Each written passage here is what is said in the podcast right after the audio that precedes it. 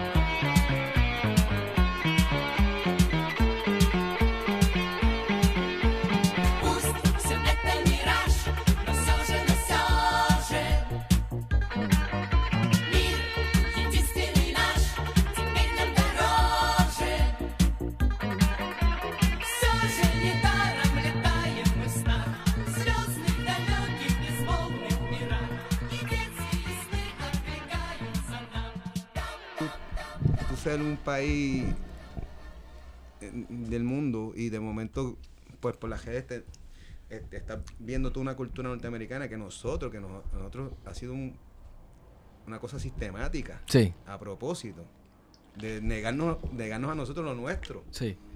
a propósito. Y no solamente eso, mano. No, no es negarnos nosotros mismos también, es, es, es pensar que, el, que es porque lo de allá es mejor. Por eso, porque ese, ese- ese es la- la- lo fundamental del Sí. colonialismo. Sí. que co- es como el- es el síndrome de la mujer maltrata- maltratada Ujú. literalmente que, Sí. que- que el tipo pues es mejor que yo y yo no me merezco o sea y, y yo tengo que yo tengo que yo necesito que él me quiera para yo llegar donde él está Y las cosas malas que me están pasando es por, es por algo, algo debí haber dicho o hecho que que, no he lo incomodó. Sí, Ajá. sí, exacto. También un poco cristiano, ¿no? Tú sabes. ¿no? De la- por la culpabilidad, la cuestión Sí. de la, La culpa católica. no y, y- este, y de- y del concepto de que venga alguien a salvarme Exacto.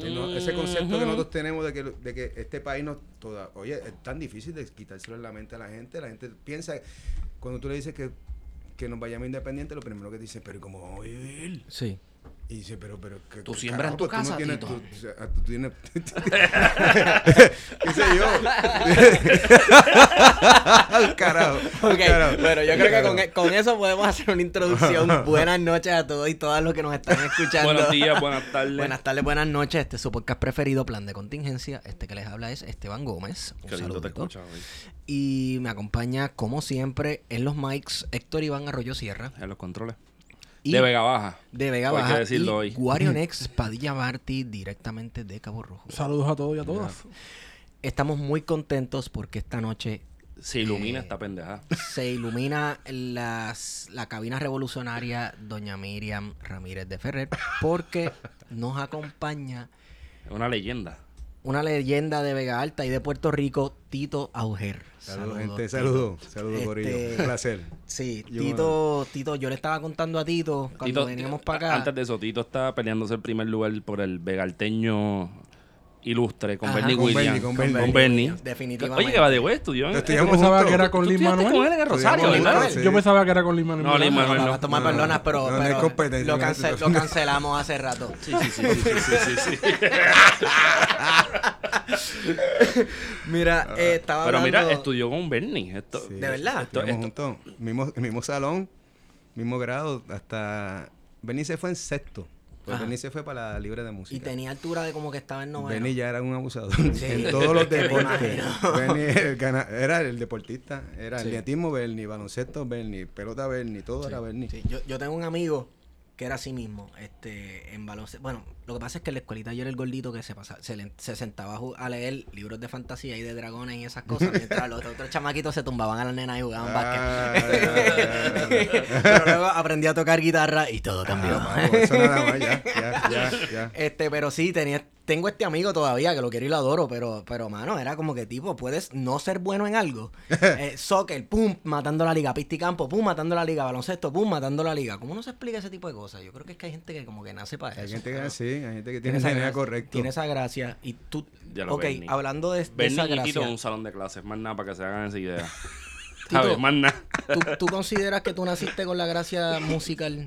No, no, no, no. No, no, No. no, no, Este, de hecho, yo, a mí me da mucho trabajo eh, tocar, como te digo, no es que me trabajo, no, no, no creo que me viene, me viene natural. Ajá. Este, como guitarrista, pues me defiendo, pero he tratado de mejorar bastante y me trabajo. Me da trabajo, no creo que tenga el, el eh, como Ricky, por ejemplo. Ajá. Ricky Laureano, un Sí, tipo Ricky que un caballito. Coño, pero Ricky. pero, pero que le sa- como te digo, le salen las cosas, ¿entiendes? Ricky, eh, eh, ah, pa, pa, pa. Y, o sea, tiene, esa, tiene eso. Yo no- eso, yo, yo lo veo haciéndolo yo. Pero ¿cómo llegaste a la guitarra? Exacto. ¿Cómo, cómo te interesaste Porque por me la gustó, música? sí, porque me interesó. Me Ajá. interesó tocar, eh, chamaquito, este, tú sabes qué me pasó de ver, y esto es cierto. Estaba en un campamento de, yo estaba, tenía como 15 años, estaba trabajando ya en el campamento. Mm. Y me acuerdo que al final, al final del día había un señor que estaba trabajando con nosotros, que era mayor, y, él- y era mexicano, y él tenía un cuatrito mexicano, eh, venezolano. Y entonces todas las tardes terminamos este, estas sesiones diarias con el tipo tocando música en vivo. Y yo te, yo, te, yo te juro que a mí, ahí fue que yo empecé como que a mirar la cosa como que, wow, me, me gusta lo que está haci- haciendo este tipo. Sí. Y por ahí empecé. Y ahí fue, me, me- me metí en la música, empecé a, a- a escuchar lo que se escuchaba en esa época. Yo soy como que un hijo de los top 40 de esa época. Ajá. No, no que busqué mucho más. Y me aprendía todas esas canciones. este, Esta época, ¿cuál época estamos, Estamos hablando de los 80, mi gente, eh, mucho antes de que algunos de ustedes hayan nacido, lo más seguro. Este, pero se vivía en Puerto Rico en ese momento, igual que ahora. O sea, música que es Van Halen, ese tipo de Sí, cosas. en los 80 fueron rock, eh, fue el Sí. nacimiento de MTV, que eso Sí. es bien importante decirlo porque nos influenció extremadamente fuertemente a todo. El Eh, nacimiento de MTV también como que marcó una explosión cultural en cuanto a la música, incluso hasta la moda también. ¿no? Sí, Porque sí, MTV, o sea, definitivo. yo no puedo pensar en un, en, en un trend hoy día musical o, o de moda que no se pueda trazar hasta MTV. Por lo Hasta menos los de, nos- 2000. de Oye. nosotros los millennials, Sí, hasta los incluso cos- 2000. cositas de generación Z que, que no se pueda trazar, a, a- ¿sabes? A MTV, mano. Hasta el estilo de televisión, el Sí. reality TV empezó por ahí. Exacto. Exacto. Un Real World. Hero Yo pensaba que empezó con la casa de Cristal 1. En Telemundo, pero está bien. ¡Ah, diablo! wow, papo. En- entonces, eh, puedes decir que agarraste una guitarra por primera vez como los 15, Como a los 16 15, 16 años, este, a sacar cancioncitas así fáciles de dos o tres acordes. Ajá. Este, entonces, eh, en el colegio, Rosario, donde yo estudiaba en Vega Baja, estudiaba Jorge, Arrai- Jorge Arraiza, que es el bajista mío, eh, con Fiel, este, estaba, Pedrito no estaba con nosotros, pero nosotros teníamos una bandita allí. Y ahí fue que yo empecé a tocar. Fue con Jorge y este, con un par de panas que teníamos allá en el colegio. Y por ahí empecé, a los como 15 años, sin saber bien. Todavía estoy así, pero ya más o menos eh, Hay cosas- hay- puedo engañar a un par de personas. 20 años No, después. Exacto, hay cosas que uno las va aprendiendo en el camino, entonces otras personas halagan, al- te halagan, me imagino, diablo, era un duro, qué sé yo qué, y uno en su mente, Dios, lo supiera que yo, soy, medio gremo. Que, algo es. que, que algo que tienes, se te hace fácil cantar y tocar guitarra a la misma vez. Ya sí, ya, ya me Ya veía sí. natural, este, pero que no es... Eso está bien cabrón. Gracias, bien cabrón. pero te- pues sí, y pienso que tengo lo- tengo mi, mi cosita, la tengo manga, pero si me sacas de ahí... Como a tocar arpegios, cosas muy complicadas, porque yo veo gente que lo hace, por ejemplo, Andrea, Andrea Cruz, este, se pone a tocar unos arpegios y unas cosas No, complicadas, Andrea es una pro. y se pone a cantar, y yo, ah, ok, pues está bien, perdón. Andrea es un fenómeno. Sí, Andrea sí, es un sí. fenómeno, bro, de verdad. De verdad que sí. Este, entonces, Fiel a la Vega, el primer álbum fue en el 94, ¿no? Nosotros nos reunimos en 94 Ajá. a, a hacer, a, a empezar a grabar Sí. el primer disco. Pues el primer disco nosotros lo grabamos en Arecibo, en un estudio encima de una casa. Este, Lo que hablábamos por el así, micrófono. así, literalmente, un Sí, estudio sí, de eso. De que tú dices, en re- en realidad hay un estudio, sí hay un estudio ahí. Con clave y uno sube allí, y, coño, hay un estudio, sí. Este, dos años estuvimos bregando con eso porque pues era nosotros Guerrilla. guerrilla. Claro. Nosotros trabajamos lunes a viernes cobramos el viernes, íbamos el sábado para el estudio, y dejamos pan, tres horas allí. O sea que ustedes para ese tiempo no eran full time, este, músicos No, full time No, todavía. estábamos trabajando. Y, y para ese tiempo, yo te juro, mano, que nosotros, por lo menos yo, yo no sé, no voy a hablar por Higgins, pero por lo menos yo, ya yo no, yo realmente no estaba pensando en que iba a pasar nada eh, a nivel de carrera. Ya para mí eh, la meta era, vamos a hacer por lo menos un disco, pues ya nosotros nos habíamos tirado toda una aventura de habernos ido del país, para irnos a New Jersey, Ujú. a, hacer músicos allá, y nos y tuvimos unos procesos increíbles. ¿Por qué Nueva Jersey? Pues tenemos un amigo por allá. Yo pensé que era por Bruce Springsteen o algo así. Bueno, a mí eso me, me cayó súper bien de que fuera New Jersey. Pues, pues ese Bruce Springsteen es la razón por la cual yo, pues, de, de verdad, verdaderamente yo le meto esto en serio. ¿Tú Estuve sabes? un tiempo allá en la diáspora en, en Nueva Jersey. Estuve en New Jersey dos años. Do- Y cuatro años estuve, perdón. ¿Cómo tú crees que te influenció estar allá en la diáspora, en la A formación? mí me acá? cambió la, la manera de pensar. Por eso digo que para mí este fue el momento más importante de mi juventud. Eh, yo tenía 21 años, yo no había salido de Vegalta, no había salido de San Juan, no, o sea, y todo lo que nosotros estamos recibiendo en esta isla, en ese momento no hay redes sociales, aquí lo que hay es televisión y radio. Y tú estás escuchando todo es cultura norteamericana y tú estás escuchando todo este tiempo todas estas historias de este país que está por encima de nosotros, que es el que nos cubre. Y tú dices, coño, tú lo idealizas, ¿ves? Entonces, tan pronto uno llega allá, pues nada, es, es es el mundo real. Es como cualquier otro país, la gente siente y padece. Y, y uno tiene que llegar allí, pues básicamente a joderse, tú sabes, Sí. empezar en cero, tú sabes. Y, no, y, y es pues una vida de emigrante. Pero al yo entrar allí y meterme en, por primera vez en mi vida en otra sociedad, y no de ir de vacaciones y flotar y salir, sino de quedar, insertarme a bregar entre ellos con ellos. Eso para mí fue lo importante. Ahí fue que yo empecé a entender un montón de cosas porque podía comparar algo con mi país, que era algo que yo no tenía un punto de comparación hasta ese momento. Y me di cuenta que los norteamericanos tienen una sociedad distinta, pero es porque tiene una razón de ser. Es porque esta gente tiene 250 años de historia y de lucha. Y aquí hubo una guerra civil, y aquí han habido unos procesos fuertísimos que los han, los han obligado a ellos a organizarse y a crear un, un futuro común y a crear un norte y un plan común, que es lo que no- totalmente no existe aquí.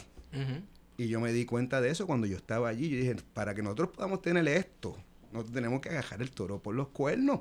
No hay otra. De otra manera, lo que vamos a es, al, fin, al final del camino, vamos a, a terminar siendo una minoría de otro país. Sí. Y para quien sea eso suficiente, pues bien. Pero yo no, yo, yo no. Yo no, yo no puedo vivir con esa narrativa en mi cabeza, esa idea de que, de, de que yo tenía un país y se rebajó a ser la minoría de otro. O sea, para mí eso no cabe en mi cabeza, o sea, porque yo no me imagino un norteamericano caducando a, a Estados Sí. Unidos. Sí. ¿Cómo que no? O sea, pues nada, yo esa- eso, eso pues a mí me, ese fue el proceso que yo vivía allá. Y allá pues es que yo pienso que yo adquirí una conciencia política y me interesó más la historia y, es- y este tipo de cosas. eh, fue, fue- fue allá, fue cuando pude salir del país, cuando pude tener esa experiencia. Sabes que me estabas diciendo eso y obviamente estabas en New Jersey, hablaron de Bruce Springsteen y pues, estaba pensando inevitablemente en la canción Born in the USA.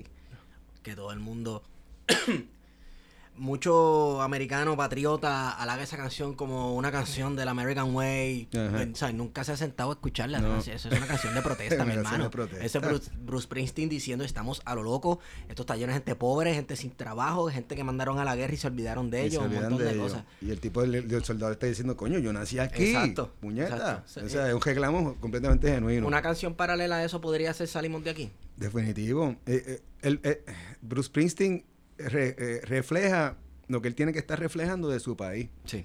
Y yo dije, pues, mano, esa es la línea. Eso es lo que a mí me gusta. Eh, yo pienso que Puerto Rico neces- necesita tanto, eh, tanta reafirmación Y pues, o sea, y reflexión. que me voy por esa línea porque me, me parece, todavía me parece el tema más, más cabrón. Que Y a hay. veces esa Sí. reflexión solamente es posible cuando uno sale. Eso es lo que Y pienso. que uno yo. entonces, ¿verdad? Estás en la diáspora, estás viviendo lo que Así está es. pasando, esa dinámica, y entonces que tú redescubres a Puerto Rico y te defines o te redefines. O te, o, o te- exacto. Ah, También hay gente que, que llega allá, se establecen, se insertan y están felices. Y no tienen ningún problema, ningún issue moral con vivir allá. Pues yo no, yo lo tengo. Porque, no sé, yo leo la, veo la historia y, y me jode. Sí. ¿Y ¿Hubo algún tipo también de influencia en cuanto a formación política en la familia, cuando Mi, eras pequeño? mi papá, mi papá era independentista, quizás el único en la familia. Ajá. Este, y, y eso es, es- eso me influyó, me hizo simpatizar con la idea. sí. pero yo no, no la entendí hasta que no me fui. Ahí fue que yo lo logré entender, lo logré internalizar y, y hacer la mía, la idea. Antes era una cosa simpática, pues, pues, mi papá lo repetía. Sí. Entonces, eh, regresas de Nueva Jersey con ese bagaje, me imagino, psicológico, Así fue. emocional, político. Mira el primer disco, la Sí. mitad de ese primer disco se escribió allá. Esa- es- esas primeras canciones nacen de este proceso. Y ahí que salen, salimos de aquí. Este, O sea, tú escribiste Salimos de aquí, pero aquí era en Puerto Rico, pero tú estabas en Nueva Jersey. yo la escribí cuando yo llegué. Ah, ok. Cuando, exactamente los primeros días que yo llegué. Pero si yo no llego a pasar lo que pasé allá, yo no puedo escribir esa canción. Claro. Así que esa, esa canción está arraigada a tu experiencia. Definitivamente. Definitivamente. Yo regresé y por lo menos yo te puedo decir que por tres meses yo lo vi todo tan fucking claro en este país. Wow. Después, pues uno está metido en el, en el bollo y, y- y el vapor está aquí. Y te llenas de vapor y te contaminas igual que todo el mundo y es difícil ver para adelante, ver para adelante. Pero en ese momento, yo digo, por tres meses yo veía esto clarito. Para mí fue claro todo. Hay una canción del primer disco que se llama Los Superhéroes. Sí. Es- Genial. es- eso tiene que ver un poco con lo que estabas hablando ahorita de cómo pensamos que lo de aquí no es tan bueno como lo de allá. Entonces, porque es una canción de protesta, o es una canción de resistencia, los superhéroes de allá vienen a controlar la cosa aquí y se encuentran con que se les sale. ¿sabes? Que no se, pueden. Se les sale de las manos. De que exacto, no pueden. Exacto, no Todo pueden. eso va por ahí, ahí es, es- todo eso va por ahí, por lo que Sí. están diciendo, una cuestión de exacto, de, de, de, de orgullo, de orgullo, de que, o sea, de reafirmación, Sí. De Sí. encojonamiento de también. encojonamiento, de que sé, de, eh, eh, encojona tanto escuchar un puertorriqueño diciendo que nosotros no podemos hacer las cosas, eh, que, que, que sin los Estados Unidos no podemos hacer, eh, eso encojona tanto, hermano. O sea, a estas alturas que ya uno es un adulto, que alguien le venga a decir eso a uno. Sí. No, hombre, no. Entonces, ese primer disco, yo creo que todas las canciones son música de protesta. eh, Son canciones de resistencia o canciones con mensajes políticos. ¿Considerarías a Fiel a la Vega como una banda de música de protesta? No 100%. Yo diría que sí, en su, en su gran mayoría quizás. Son los temas, son políticos, son sociales. por, por eso. No, pero hay otras cositas que por lo menos tratamos. O sea, hay un Padre Nuestro Sí. en medio del primer disco. Hay una cosa como de, de, de mi casa y mi viento, que es una canción nostálgica. Este, Las Flores de Emilio, no es política tampoco. No. Es, es una canción de, pues, personal. Sí. O sea, eh, yo creo que nosotros hemos tratado de, de- de movernos, pero como te digo, a mí, eh, cada vez que me siento a escribir una canción eh, y, y- y- y pienso en el tema de Puerto Rico, y digo, este, eh, que me- me- es que aquí es que está, aquí es que, Sí. aquí es que está el deber, aquí es que está el trabajo. Sí. Tito, ¿y tú piensas que, aparte de esa experiencia en la diáspora, ¿verdad? La, la década que les tocó vivir a ustedes, que son los 90, que son unos 90 que se vivía el progreso, ¿verdad? Pero que Ajá. también el progreso estaba... veía. Que se veía, pero también el Era progreso burbuja. estaba... Era una burbuja, ¿verdad? Porque, como hemos visto, explotó. Pero que también hay una confrontación política eh, en la marcha, ¿verdad? Sí. Porque se acerca Vieques ya a finales de, la se- de, de- de esa mitad de la década del 90. ¿Cómo todo eso pudo haber influido en la música de Fiero La Vega? Ah, no, definitivo. Este, no- al nosotros llegarle allá, eh, toda esta década se está, eh, se está cocinando ya. Y nosotros caemos insertados en este momento. Y aunque ese primer disco no tenía nada que ver con ese momento en Puerto Rico, de seguro ya el segundo empezó a hablar de eso. Porque ya nosotros estamos aquí. Y, y vale decir también que cuando volvemos de allá, volvemos con, con, con una mirada más amplia. O sea, ya no somos los chamaquitos que se fueron cuatro años de acá y sino que estamos viendo todo, estamos el panorama y, y ahí es que uno empieza a entender quizás mejor el país, cuando nosotros llegamos y, y- y ya no somos esos nenes que, estamos que estamos aceptando las cosas que pasan como pues cosas que pasan, sino que somos unas personas que vienen con una experiencia en otro país que ya tiene un punto de comparación y que ya se, hace- ya se sabe que aquí están haciendo unas cosas mal hechas, se están haciendo al revés Ujú. tú sabes, ya uno viene con eso. Este, y pues, y no, no hay forma de no, digo, si no le importa algo el país, no había forma de no, de no pasar por ahí y tocar los temas. Ujú. Yo estaba pensando que, que ese primer disco de Fiera La Vega es como la Biblia latinoamericana en las casas en Puerto Rico. Eh, Sí, está en todos lados. en, mi ca- en mi casa hay uno. Y, y el en vivo, yo- el en vivo también. El en vivo es- el en vivo es- Clásico, gacho. Digo, a mí me gusta. Ahí lo- entraron los cocolos. a, a mí me gusta ese, me, me encanta ese, me encanta ese disco en vivo, pero me mata el en vivo más reciente, sobre todo la parte donde, donde tú le dices a la gente como que guarden los teléfonos. Esto es, esto es orgánico. Esto no es Oye, una pregunta que tal vez nos salgamos cronológicamente de la historia de Fiel a la Vega, pero ¿cómo es hacer un performance ahora, 2019 por ejemplo, versus hacer una en los 90? Que ahora todo el mundo tiene un celular encima y está todo el mundo Ahora está todo el mundo pendiente. Exacto, nadie, eh, yo no entiendo, yo vengo de otro sitio y, y a mí, si yo voy a un concierto, yo quiero vivir la experiencia. Sí. Yo no puedo estar pendiente del fucking teléfono. Sí. Alguien está cantando la canción favorita mía, que es lo que hace. Ah, va, la, la, la favorita, hay que va a sacar el teléfono. No, cabrón, es que tú lo guardas Sí. y te vive el- Y te la canción vive, y después. Claro. Sí, es distinto, es distinto. Además, porque ahora está todo grabado. Sí. Ahora, antes, pues, es, es legendario. Esos conciertos son legendarios porque nadie tiene grabaciones de eso. Yo puedo decir. Cierto. Bueno, y You que, exacto, el hecho de que d- dice el legendario, pero es literalmente porque la gente entonces sale del concierto contando las cosas que pasaron y eso pasa Por de boca en eso, boca y de eso boca pasa, en boca exacto. hasta que se vuelve un mito No hay, no, hay, no hay un, exacto, no hay algo in- eh, eh, inmediato, eh, sino Exacto. que no, boca por boca lo que pasó allí. Y yo oigo historias hoy en día que me vienen a hacer a mí. ¿Desde cuándo el concierto? Y yo escucho la historia y yo digo, eso no pasó allí, pero está bien. Te caña. Dale para adelante. Gracias, gracias. Este, según me cuentan personas un poco mayor que yo, la, la década del 90 tuvo una explosión en el rock en español en Puerto Sí. Rico. La gente se refiere a la década del 90 como la, como la época dorada del rock en español. ¿Cómo fue ese recibimiento a- al disco, al primer disco de ustedes de, de Fiel a la Vega? Bueno, es increíble. Nosotros nos sorprendió. Este, en este país, lo que se escuchaba en los finales de los 80 y los 90 era salsa, merengue. Salsa romántica. Salsa romántica, Oh. ya la salsa venía. Eddie en Santiago picada. estaba guisando. No, muchacho, la salsa venía en picada, pero heavy. Y la salsa romántica dominaba, el merengue dominaba, las baladas, Sí. las baladas. Eso me, acuer- me acuerdo del disco Lluvia de Estrellas. Este, y música americana, o sea, todo, el pop, y- todo el pop americano y toda la cosa. O sea, que, que el rock en español eh, no se oía rock, se oía rock americano. Exacto. El rock en español no existía en la radio. Claro. se empezó a meter Mana un poquito antes de no- en los noven- 94, nosotros grabando y ya Mana estaba entrando a la radio. Sí. Eso es verdad. Eh, y Sol de Dementa entró. Duro. Sol de Dementa entró antes que todo el mundo aquí. Eh, y entonces nosotros estamos entrando un poquito después, en esa época. Pero lo de nosotros fue. No fue instantáneo, porque nosotros sacamos el disco en marzo del 96.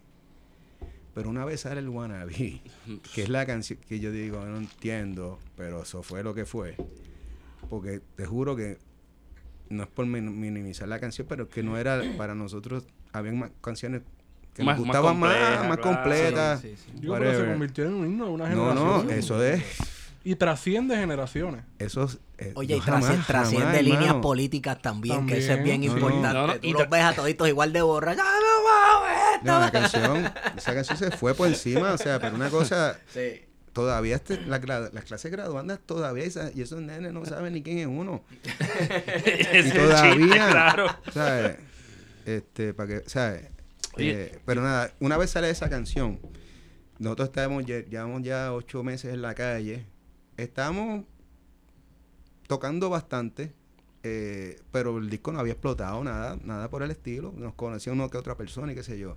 Pues Guanabí salió y fue un cambio radical, 360 grados, o sea, hizo la vuelta completa, o sea, hicimos, este, Y fíjate, y de ahí para adelante, pues.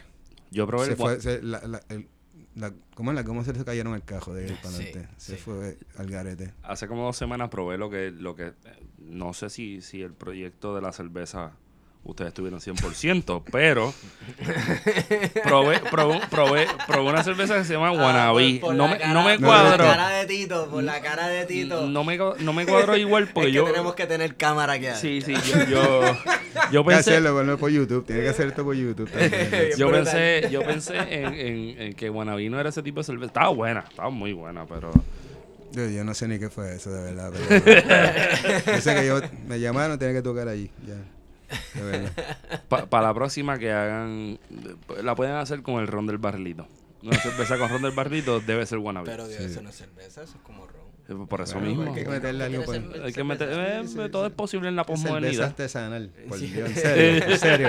Nosotros empezamos con Budweiser, en serio. Eso es lo que se tomaba, ¿verdad? Mucho en, para esa Diablo, época. dude. El virazón, Yo- yo lo que el tengo- virazón. yo lo que no es tengo lo es- mismo. Mano, lo que había era Budweiser antes. Budweiser, porque yo lo que tengo en la no imagen, había yo era bien nada. chamaquito, pero yo tengo la imagen de, de, de los tíos míos y las tías que bebían para ese tiempo, los que no eran pentecostales, que ahora, que ahora lo son, que lo que bebían era Budweiser. Y todos los viejitos en todos los lugares, Eso lo los bebía, chichorritos, Budweiser. Budweiser. Yo me compré una camisa hace como cuatro días atrás que dice, viene virá. Y poca gente va a entender lo que es eso. Y es, es la virazón de Budweiser del 95, Es una reliquia de 96. museo. te, te puedo decir dónde se consigue. Para no hacer el plug. Este, el... Estabas tocando por la isla. ¿Dónde tocaban más? ¿A dó- ¿Dónde los so- solicitaban más? ¿En qué área de Puerto Rico? Yo, nosotros eh, empezamos a tocar en todos lados. Te puedo decir que esto es verdad, yo no, yo no sé por qué es así, pero es así. Te, te puedo decir que el área oeste Exacto. es sí. es súper rockero. Hay una o sea, escena, ¿verdad? Allí sí, no, es, que todo el son- mundo es que en Puerto Rico hay diferentes Puerto Rico, como dicen por ahí. Sí, Ajá. la, la Sí. gente que, que yo te digo que es mayorcita que yo me dice, si- siempre me habla que el área oeste, que si No, Mayagüez eh, todavía, todavía el día de hoy, tú- el área oeste para ir a tocar música es espectacular. Espectacular. Tú sabes que es Este, curioso, Eh, el, el área donde más toca la escena de hardcore, de rock hardcore en Puerto Rico es en Utuado, San Sebastián. Ahora mismo. Sí, en los pueblos del monte es que están las bandas de hardcore más, más brutales. Fíjate, en verdad la montaña alcohol. siempre ha sido alcohol en ese Sí. sentido. Sí, Sí, mano, es verdad. bien duro. Esos Es jibaros le meten. turru, turru. Pero para la época, para la época tardía de, de lo que estamos hablando, yo recuerdo yo chamaquito. Yo tengo 32, vamos a ponerle que tengo en ese momento como 15. Medalla hacía una cosa que se llamaba Rocatur. El. Y te abría las puertas de la cervecera y eso era. Sí, y- hicimos uno de esos. Yo creo que yo estuve en uno de- Gigante. Sí, esa cosa era. Gigante. Y ahí era que tú veías que el oeste tenía ese power. Sí. Para allá era otra cosa. Una vez tú pasabas de quebradilla, ya estabas en otro Puerto Rico. Sí. O sea, eh, las, Sí. las skate, la guava volky, es, es otro tour. Sin embargo, Ponce fue el, pue- el pueblo donde nosotros estamos pegados, en- y eso sí yo siempre se lo digo, digo, no siempre, pero varias veces que he ido para allá, se los digo a la gente, pues un vacilón en verdad. Estábamos pegados en toda la isla y nosotros íbamos a Ponce y llegaban tres personas. Eso pasa con los ponceños. Y yo decía, coño, ¿qué Ay, pasa ¿Y aquí? que, que habrán estado escuchando Yo los no- ponceños no, en eh, ese tiempo? Ahora, una vez entraron, se tardaron más que otra gente. Una vez entraron, o sea, como todo el mundo, pero se tardaron más que todo el mundo. no sé por qué. Es Ponce. Claro, no. Ponce, Nosotros, Ponce. nosotros tenemos mucho Ponce. ponceño que escucha este podcast. Eh, este... No, es nada, no, no es tiradera. Ustedes saben que ustedes son. Es son- la realidad. Son los mejores, pues se tardan.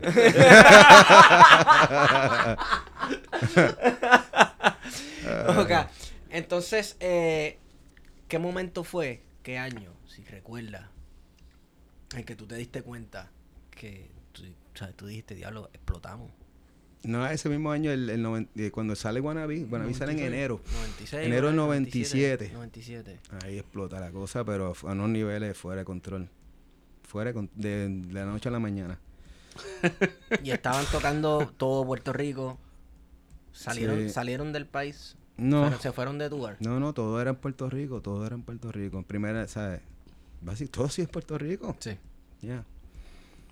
Porque la- las bandas, yo he visto ahora que las bandas de rock e incluso los reggaetoneros, tú sabes, apuestan a irse desde tour por. México, este, Centroamérica, Chile. Sudamérica. Chile es un mercado. cabrón. Chile, ¿sabes? Si, si los, por ejemplo, si los colombianos se juegan con tu música, ya tú te puedes tirar para atrás. Porque qué son pasa? como 40 millones. Yo, yo, no, yo, no, yo no creo que esta sea la razón. Yo pienso que hay varias razones. La primera razón es que el éxito local era tan grande que no hacía falta salir. Y, y la motivación, mm, no es que no- no- nosotros no la tuviéramos, pero el, eh, la administración nuestra quizás no la tenía como nosotros, porque pues, no hacía falta. Este, pienso también que había mucha gente en ese momento que decía que nosotros tocábamos un rock muy regional, que las letras eran muy locales, muy localistas y que nosotros no íbamos a ser entendidos en, eh, fuera del país. Lo que es no tener, bueno, Lo- pa- pa- eso, eso es no tener visión. Eso no- la eso realidad, porque la es- música es universal. Sí, pero te lo está diciendo gente básicamente del negocio, promotores, que están acostumbrados a un, a un a un sistema, un estilo, y cuando tú lo sacas un poquito, pues ven el mes que, coño, que pasa el trabajo, pues, tú sabes. este, y yo pienso que nos nosotros, no, nosotros no, no, no- no éramos normales con nada, con nada, ni lo que estamos haciendo, tocando, ni lo que estamos cantando, o sea, y me imagino que pues, se perdían con nosotros. Sí. Y, y pues nunca pasó y nos decían eso. Y total, al día de hoy nosotros tenemos, nos llega correspondencia de todos lados. Latinoamérica nos escribe todo el tiempo. Porque porque se entiende lo que uno, se entiende lo que nosotros queríamos, ¿sabes? Tú- Lo, Sí. que, lo que cambia era los nombres de las calles, los nombres de los sitios, la- las personas. Es que hay cosas que son Pero las universales. situaciones son situaciones que entiende todo el mundo. Y a eso iba porque, ¿sabes? Esa es la época dorada también del rock en español en Latinoamérica. O sea, Oh, sí. Caifanes, Jaguares. Soda Stereo, ¿sabes? Había una línea de continuidad ahí que, que Puerto Rico pudo haberse insertado Cierto. eh, en ese mercado. No y, me saca puya. Ah, No y- me saca puya. Sí, pero exacto, no se insertó en ese mercado latinoamericano. No. No. No hay mucha, o sea, eh, otra cosa es a nivel latinoamericano, a Puerto Rico no lo ven como una cuna de rock. Del rock, exacto. Lo ven como otra cosa, salsa, reggaetón, y no hay fe en el movimiento rockero de aquí, este, por lo menos en ese momento, no, no, no había, de, o sea, no había, de- sí, no había, no había una fe, no, no era fe, no, sino que como que no, el mercadito de Puerto Rico no es muy Sí. importante, lo que están haciendo allá no es muy importante. Ese era, ese era más o menos lo que nosotros recibíamos cuando teníamos contacto con la gente de, de fuera. En- eh, pero ¿con qué gente de afuera? ¿Con gente, gente mus- de la promotores? música, sí, gente de la música, promotores, gente de, de- gen- pues, básicamente de la, in- de, de- De lo la que se- de la industria. de la no músicos. Sí, ¿no? De la industria. Pues es que ese, es el problema. Los músicos no están claros. Ese- eh, ese es el son la gente que los contables, los que tienen que, Sí. pues, los que tienen que ver cómo venden la cosa. De verlo todo a través... Ese es el problema de verlo todo a través del Ellos metal, dicen, dinero. coño, ellos prefieren cantarte una canción así que de, que, que se la ponga fácil a ellos, que tú decirle, no, vende esto. Y haz, haz tu trabajo. No, vamos a la- no, mejor escríbete una cancioncita así que es más fácil para mí. No, no, cabrón, trabaja. Claro. Véndete esto, a ver si es verdad. Exacto. A ver si eres bravo. Pero- Digo yo, no sé. Ve- ¿Ves una ¿Y cuál es el ventaja- trabajo? ve- ¿Ves una ventaja en ¿Ah? que hoy día se ha quitado un poco el middleman? Este, Sí. Los músicos son un poco más independientes, son, ¿sabes? Tienen un bastante libertad. Bueno, Bueno. toda la libertad creativa del mundo, porque tú te compras una laptop y un input ahí y grabas lo que te dé la gana. Yo pienso que ha sido liber- liberador Liberación. para el arte, el Ujú. tenerle estas cosas, de verdad. Mu- mucho más difícil para lograr impactar.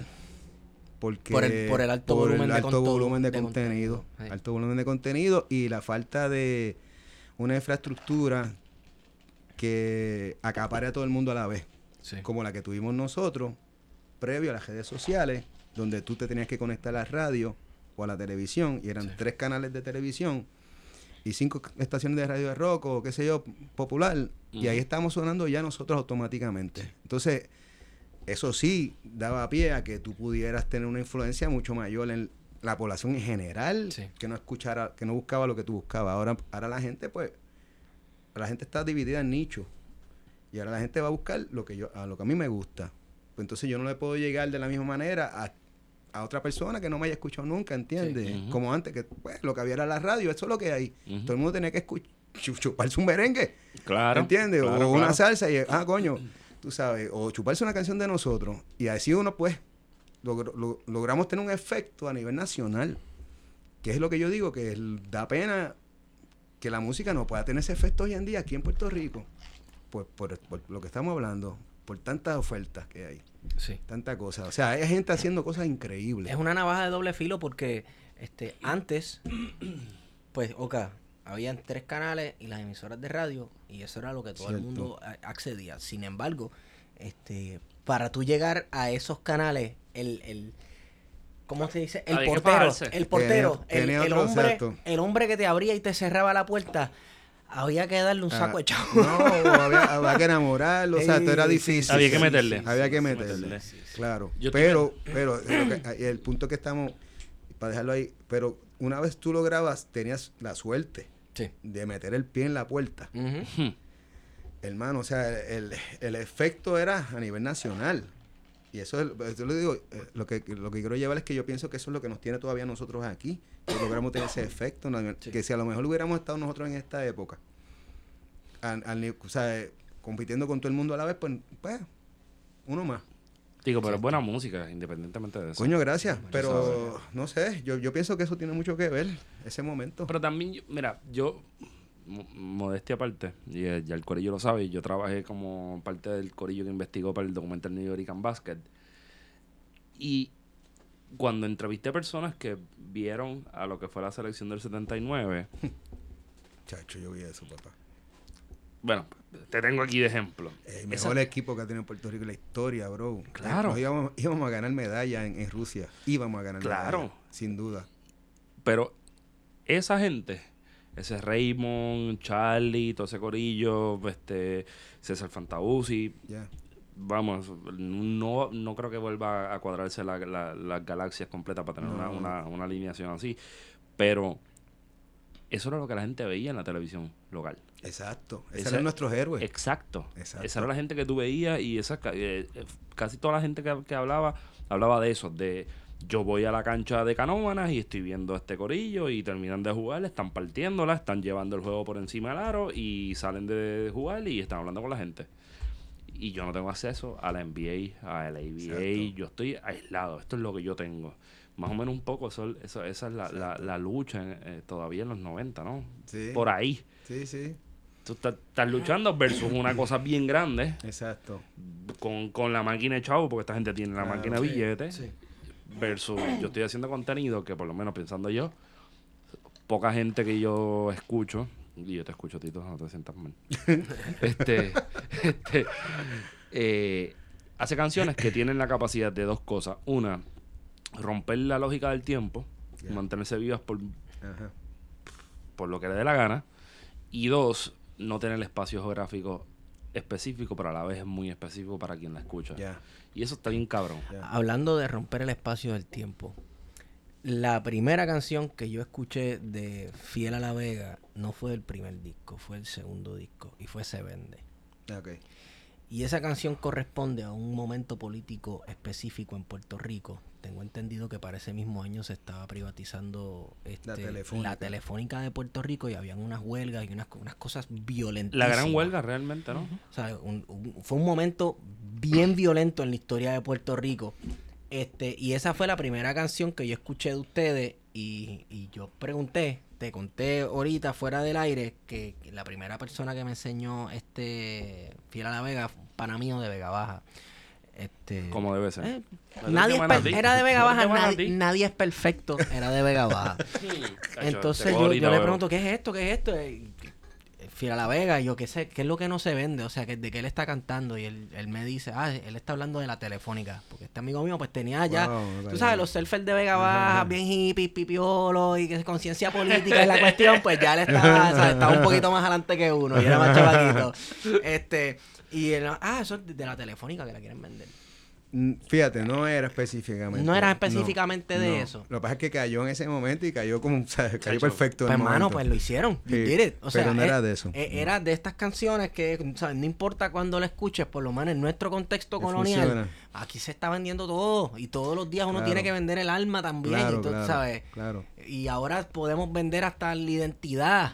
Claro. Podemos vender, o sea, la identidad no como que tu mamita es de seguro social y me das 500 pesos. Pero eso pasa. Sino, sino que todo es un producto, hermano. Y, y- En la era la época de ese debate. Claro. Exacto. de la posmodernidad y de la nación líquida Exacto. Sí, el, el, el primer, exacto, la, la, la primera ola neo- neoliberal heavy, heavy, heavy, que, que por- porque ya había empezado, pero no, no fue un azote hasta que pues, hasta que llegó Rosselló Padre. Papadoc. Y ahí me acuerdo que pues los sistemas de salud pública de, de los pueblos que fun- coño, para mí funcionaban porque yo toda mi vida iba a- al centro de médico de, de Vegalta y salía bien, pues todo eso se eliminó y se privatizó toda esa gama. Y de- ahora es un elefante blanco, está allí tirado. pues, se la dieron a la ase- aseguradora, este, que nos han cogido el- le- eh, la salud y, y la han llevado a un nivel impagable. Este, y pues pues, por ahí empezó este, este modelo de vender todo lo que es público, eh, que quiere decir, no solamente lo que único que quiere decir es que hay unas cosas en los pueblos que no están a la venta, que no se pueden vender, que no se pueden poner en manos de negociantes, que no son para sacar dinero, que no son for profits, puñeta. la educación no es for profit, la salud no es for, for profit. El trabajo. ¿Entiendes? O sea, hay unas cosas, este. pero nada, ese es el modelo por el cual nosotros nos hemos ido por la tangente, pues, pues que somos, Sí. pues, tú sabes, Sí, ya. queremos ser más americanos que los americanos. Y, y, pues ya vemos lo que nos ha traído, ya vemos lo que nos ha traído. In- incluso, eh, eh, parece estúpido, pero incluso en momentos en que en Estados Unidos ha habido debates sobre la salud pública y hacer un sistema de salud universal, etcétera, aquí estamos arra- arraigados todavía con los modelos estos de estar vendiéndolo todo y que las aseguradoras controlen la salud de este país. No, pues, o- nada, que hay, que, hablar- hay que decir las cosas como son. Esto es una mafia.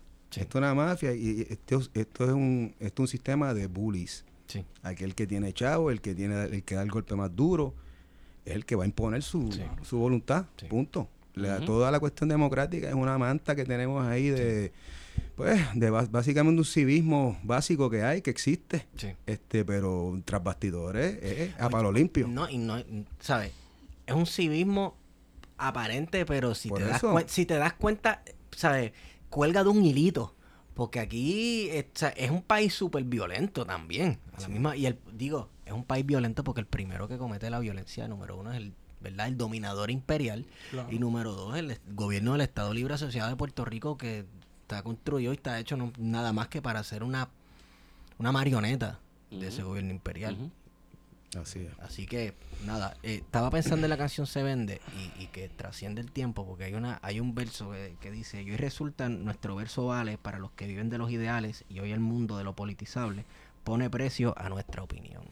Sí. Y eso me hace pensar, diablo, me hace pensar en Radio AM, me hace pensar en comentaristas políticos que venden su opinión o su palabra o su verso, joven. como quieras llamarle Escucha, joven. en todo. Me hace pensar en que hoy día la gente, oye, ven- ve- pero ¿qué imagen tú tienes? Vende tu imagen. O sea, la gente es un objeto, este, parece que está sonando la canción de Halloween Age todo. te, tu, tu, te, tu, tu, te, Sí, bien tu, cabrón, ¿verdad? me Yo no metí sé, en está- algo por ahí ocasión. está Está bien, sonando. esto es orgánico, esto es orgánico. Este, hoy, hoy todo está en venta y yo les recomiendo a todo el que nos ¿De qué año es esta escucha, canción para empezar? es del 98. 9-8. Entonces, del 98 al 2019, la, la línea todavía está por ahí, ¿verdad? ¿no? Sí, Todavía. todavía. Seguimos en el mismo debate. Sí, porque esa, esa es la filosofía que domina el mundo occidental. Ahora mismo el neoliberalismo de, de. Latinoamérica, Latinoamérica para arriba. Mira, Sí. Latinoamérica se ha vuelto loco ahora con Sí, eso mano. también. Sí. Ya. Diría gente loquita en Twitter que fueron porque se inspiraron en las protestas del verano. Pero esos son otros 20 pesos. Está bien, aceptamos. Está bien, está bien. Humildemente, Humilde, humildemente. Este, pero hay- estaba recomendando a todo el mundo que tiene Twitter que vaya y siga una cuenta que se llama Chávez Out of Context. Ah, que son eh, me fragmentos jodiste, de by the way. eh, eh, video, video, ah, te gustó esa. Seguro, me este, videos de fragmentos de Hugo Chávez hablando totalmente fuera de contexto, pero hay, hay uno en el cual él sale hablando, yo creo que este video fue hace más de 10 años ya. Que él sale hablando que la gente se, se vende, que hasta la misma gente se vende. Tú puedes vender tu cara, tu imagen, todo. Entonces, ¿cómo Fiel a la Vega se ha logrado mantener Mano, yo no- tan esto va a sonar bien bien Romper con el bien branding. yopi- bien yopi que vivo en, en, en Ciudadela cómo se han logrado mantener tan orgánico Orgánico. porque es que incluso en el sonido mano incluso en el sonido de la banda ustedes graban en vivo todo el mundo tocando a la misma vez No, o sea, nosotros ah, no, no hacemos overdubs, hacemos overdubs. Claro. Pero a la hora de grabar, es o sea, a la hora de hacer el primer take, es todo el mundo en vivo. Perfecto. Todo el mundo en vivo. Y orgánico, sí, bien poco efecto. Hay par de one take, habla claro. Que hay Ah, pero, par de pero, Sí, hay par de ¿cómo se han logrado mantener? Mano, que la bueno, gente todavía los respeto, que no se han vendido, la gente Eh, los respeta. Conciencia, eh, estar pendiente, estar pendiente. O sea, nosotros en el camino nos han caído un par de ofertas en la mesa que le tiemblan la, la jodida a cualquiera. Se les apareció el diablo a hacerle una oferta claro, que no pueden... Claro, y entonces uno pues, uno tiene que pensar en otras cosas. Sí. Tú sabes, y yo pienso que nosotros nos aguantamos bastante bien eh, en unos momentos que había que aguantarse, tú sabes, y, y, pues quizás todo eso pues haya rendido fruto ahora. El momento fue bien difícil bregar con todo porque lo- los managers no entendían muy bien, o sea, nuestra cabeza y... y, Y que la pues, cosa y- tras- trasciende el billete también. por eso, por eso, o sea, siempre, siempre ha sido así, siempre ha sido así. Y puñeta, y no es para tanto porque se ha hecho fucking billete también, no es como que no fuera un éxito. ¿Sabes? el- ¿Me entiendes? Se estaba, estábamos llenando conciertos, estaba todo bien, no había que ponerse tan ambicioso. Sí. ¿Tú me entiendes? Y, y yo veo, por ejemplo, los, los, los de Bellas Artes. El de Bahía Urbana. Se llena. Lleno. Se Digo, llenan. toco madera, hermano, porque coño. tú sabes. Esto es de embuste, No esto es de embuste. No es guillándose, no es guillándose, que está tampoco. sí, ahí, llena. la gente está llegando todavía. ¿Por qué tú crees que todavía esa, esa la, la música de Fiera La Vega eh, persiste en las generaciones, ¿sabes? Porque la generación de nosotros, quizás aquí más, no tanto quizás de, de Feto, pero quizás de Esteban y mía, todavía sigue escuchando. Feto, Feto lo que es 3, 4 años mayor que yo. Tú sabes, ya cuando yo me cagaba encima le estaban quitando el pamper ya, no importa. Pero que la diferencia de edad, pues son casi 10, casi 15, ¿verdad? De, de- Sí. de- con- entre Esteban, entre Feto y mía, ¿verdad? Ujú. Pero que todavía mi generación, que estamos en los veintitantos, Sí. sigue escuchando Fiera La Vega. Sí, Claro. ¿verdad? ¿Y por qué? ¿Por qué será eso? ¿Por qué se hace ese, ese fenómeno de, de que la música, de que tu música todavía... Tenemos que verla pegada en algún lado, con las canciones o algo, no sí, sé. Sí, sí, sí. Este, Sí, a lo mejor los temas, el, el, ca- el país, eh, eso algo puedo decir yo. Eh, cuando nosotros comenzamos, eh, yo por lo menos sentarme a hablar de estos temas con alguien en una mesa eh, no era tan fácil. Miraban a uno, o sea, todavía uno recibía estas miradas y estas opiniones de que uno era como un radical de izquierda, Perú, comunista. ¡Comunista! todos estos epítetos que, que, le, que, le- que dicen a uno. Y yo he visto cómo eso ha ido cambiando. Yo he visto como hoy en día tú te puedes sentar a casi prácticamente en cualquier sitio y tú puedes empezar a hablar de esto y la gente te entiende lo que tú estás diciendo y ya no te están mirando como te, te miraban antes. Coño, eso es un avance en cualquier liga, de verdad. De, es una toma de conciencia en un pueblo. Y, y no es fácil que un pueblo cambie de opinión. Un pueblo completo. Más un opinión. Eso coge, este. eso coge tiempo, eso coge que pasen cosas, que hayan sucesos import- o sea, contundentes que machaquen a todo el mundo, que todo el mundo se tenga que cuestionar de nuevo todo. Y hemos visto que han pasado un par de cosas que han hecho que la gente vaya cayendo en tiempo con todas estas cosas que se iban diciendo, que llevan diciendo un montón de gente hace miles de años, porque oye, Albizu lo viene diciendo todo el tiempo. Más claro que Albizu nadie lo dijo. Tú pones un ah, eso sí, olvídate mis can- de las canciones de nosotros. Tú pones una, un discurso al Albizu hoy en día y se te paran los pelos porque parece que lo dijo ayer. Sí, Sí. sí. Es Eso- increíble. lo vio todo, lo vio todo. Y cualquier persona con conciencia política y con un poquito de conocimiento histórico lo iba a ver. Claro. Lo que pasa es que el, el- el- lo que lo que cuesta es, o sea, lo único que tienes que saber es cómo funcionan las mecánicas del colonialismo, cómo se comporta un imperio y cómo se Cómo se comporta una un colonia. imperio. Y cualquiera con esa información, Ya. cualquiera es un profeta, Ya. mi hermano. Pero ¿Sabes? nosotros Ah, nos vendieron que el imperio era nuestro papá. Exacto. ¿ves? Y irnos contra nuestro papá duele. Ya lo que no... Zúmbala, Ya, zúmbala, ya. zúmbala, Pues zúmbala. ya, ya, yo creo que Tú ya dices, eso tú que dices que, que, que no es que, como decía el Bisu, que la madre está enferma y que la madre es la patria, sino que es que somos una colonia con daddy issues. Así es. A nivel de que no nos, ¿sabes? todavía nos sentimos que no podemos hacer las cosas. Sí. Tú sabes lo que es que un colectivo, ¿sabes lo que tú le tienes? ¿Cómo tú haces eso? ¿Cómo tú? Porque tú puedes con una persona y tú puedes caerle arriba mentalmente y ¿sabes? minimizarlo hasta que- el punto que el tipo se sienta nada. Pero como tú lo haces con un pueblo entero, hermano. Shit. Eso es un proyecto. Eso es Es un, un proyecto proyectazo. sistemático, Un hermano. proyectazo. Sistemático. Hay dinero envuelto. Se llama, se llama el PNP ahora mismo. Bueno, eso es lo que cara. Eso es- Pero es real. Oye, y ellos dicen ser un partido, pero... cur- curioso. Ah, antes de eso, antes de ah, eso, antes de eso. Que Wario dijo, quizás feto, hace como dos minutos atrás. Yo voy a confesar esto. Cuando yo cogía los masitos, las olitas, trilly allí en Cibu con Vega ¿Yo Baja, tú surfeabas? Seguro, cuando, cuando, cuando, podía, cuando, cuando podía montarme en un buggy Ah, yo vi. no. con church, con unas Churchill, unas Churchill. Pues yo escuchaba cositas como el, el play de la bruja de Ajá, chacho. Chacho. Un clásico. clásico. Todavía no sé por qué no sale en Spotify y en Apple Music. Alguien debería hacer época, eso. que quedó ahí. Eso- Una leyenda, es una leyenda. Hay que, hacer, hay que hacer un remake de Eh, eso. de- con de permiso, yo soy, yo soy de Manatí. Tú no sabes lo que es la bruja. eh, no, yo sé lo que es la bruja. El ¿Qué es la playlist, bruja? el playlist de la bruja necesito contexto aquí geopolítico. Papi, eh, eso, eh, eso es Draco, eso es Draco. Draco, un momento, eh, el intro, eso es Draco. Ajá. Y después de eso son todas las bandas del patio. Porque esa es otra cosa, las bandas del Pero patio. esto eran los videos estos de Maraguato y este tipo de cosas. exacto. Ah, pues entonces yo sé lo que estamos hablando. Seguro. Que entre una canción de Robbie Draco y otra de Fiera La Vega te metían a Daddy Yankee. Muévete y perrea y salía Babi- Quiñones en una buggy montado. ta, ta. Pero ese no, es, ese no es Daddy Yankee, ese es Yankee 3030. Ah, bueno. No, ese es Winchester 3030. En esa época con el bigotito finito, vestido blanco completo. Y pues eh, las transfiguraciones del Yankee. Yankee tiene un poquito de, el un poquito de, de Santo. Yankee. Yo creo que el bigote de Yankee cobró vida. Y, entonces Y se apropió de él. se apropió es como de mask de bigote. Pero no es el bigote, pero es el bigote de- del que está hablando, mano. Nada, yo quería decirte que, que, que yo antes de coger la, las gremias que iba a coger allí en Cibuco, Ujú. escuchaba Fiera la Vega, cabrón.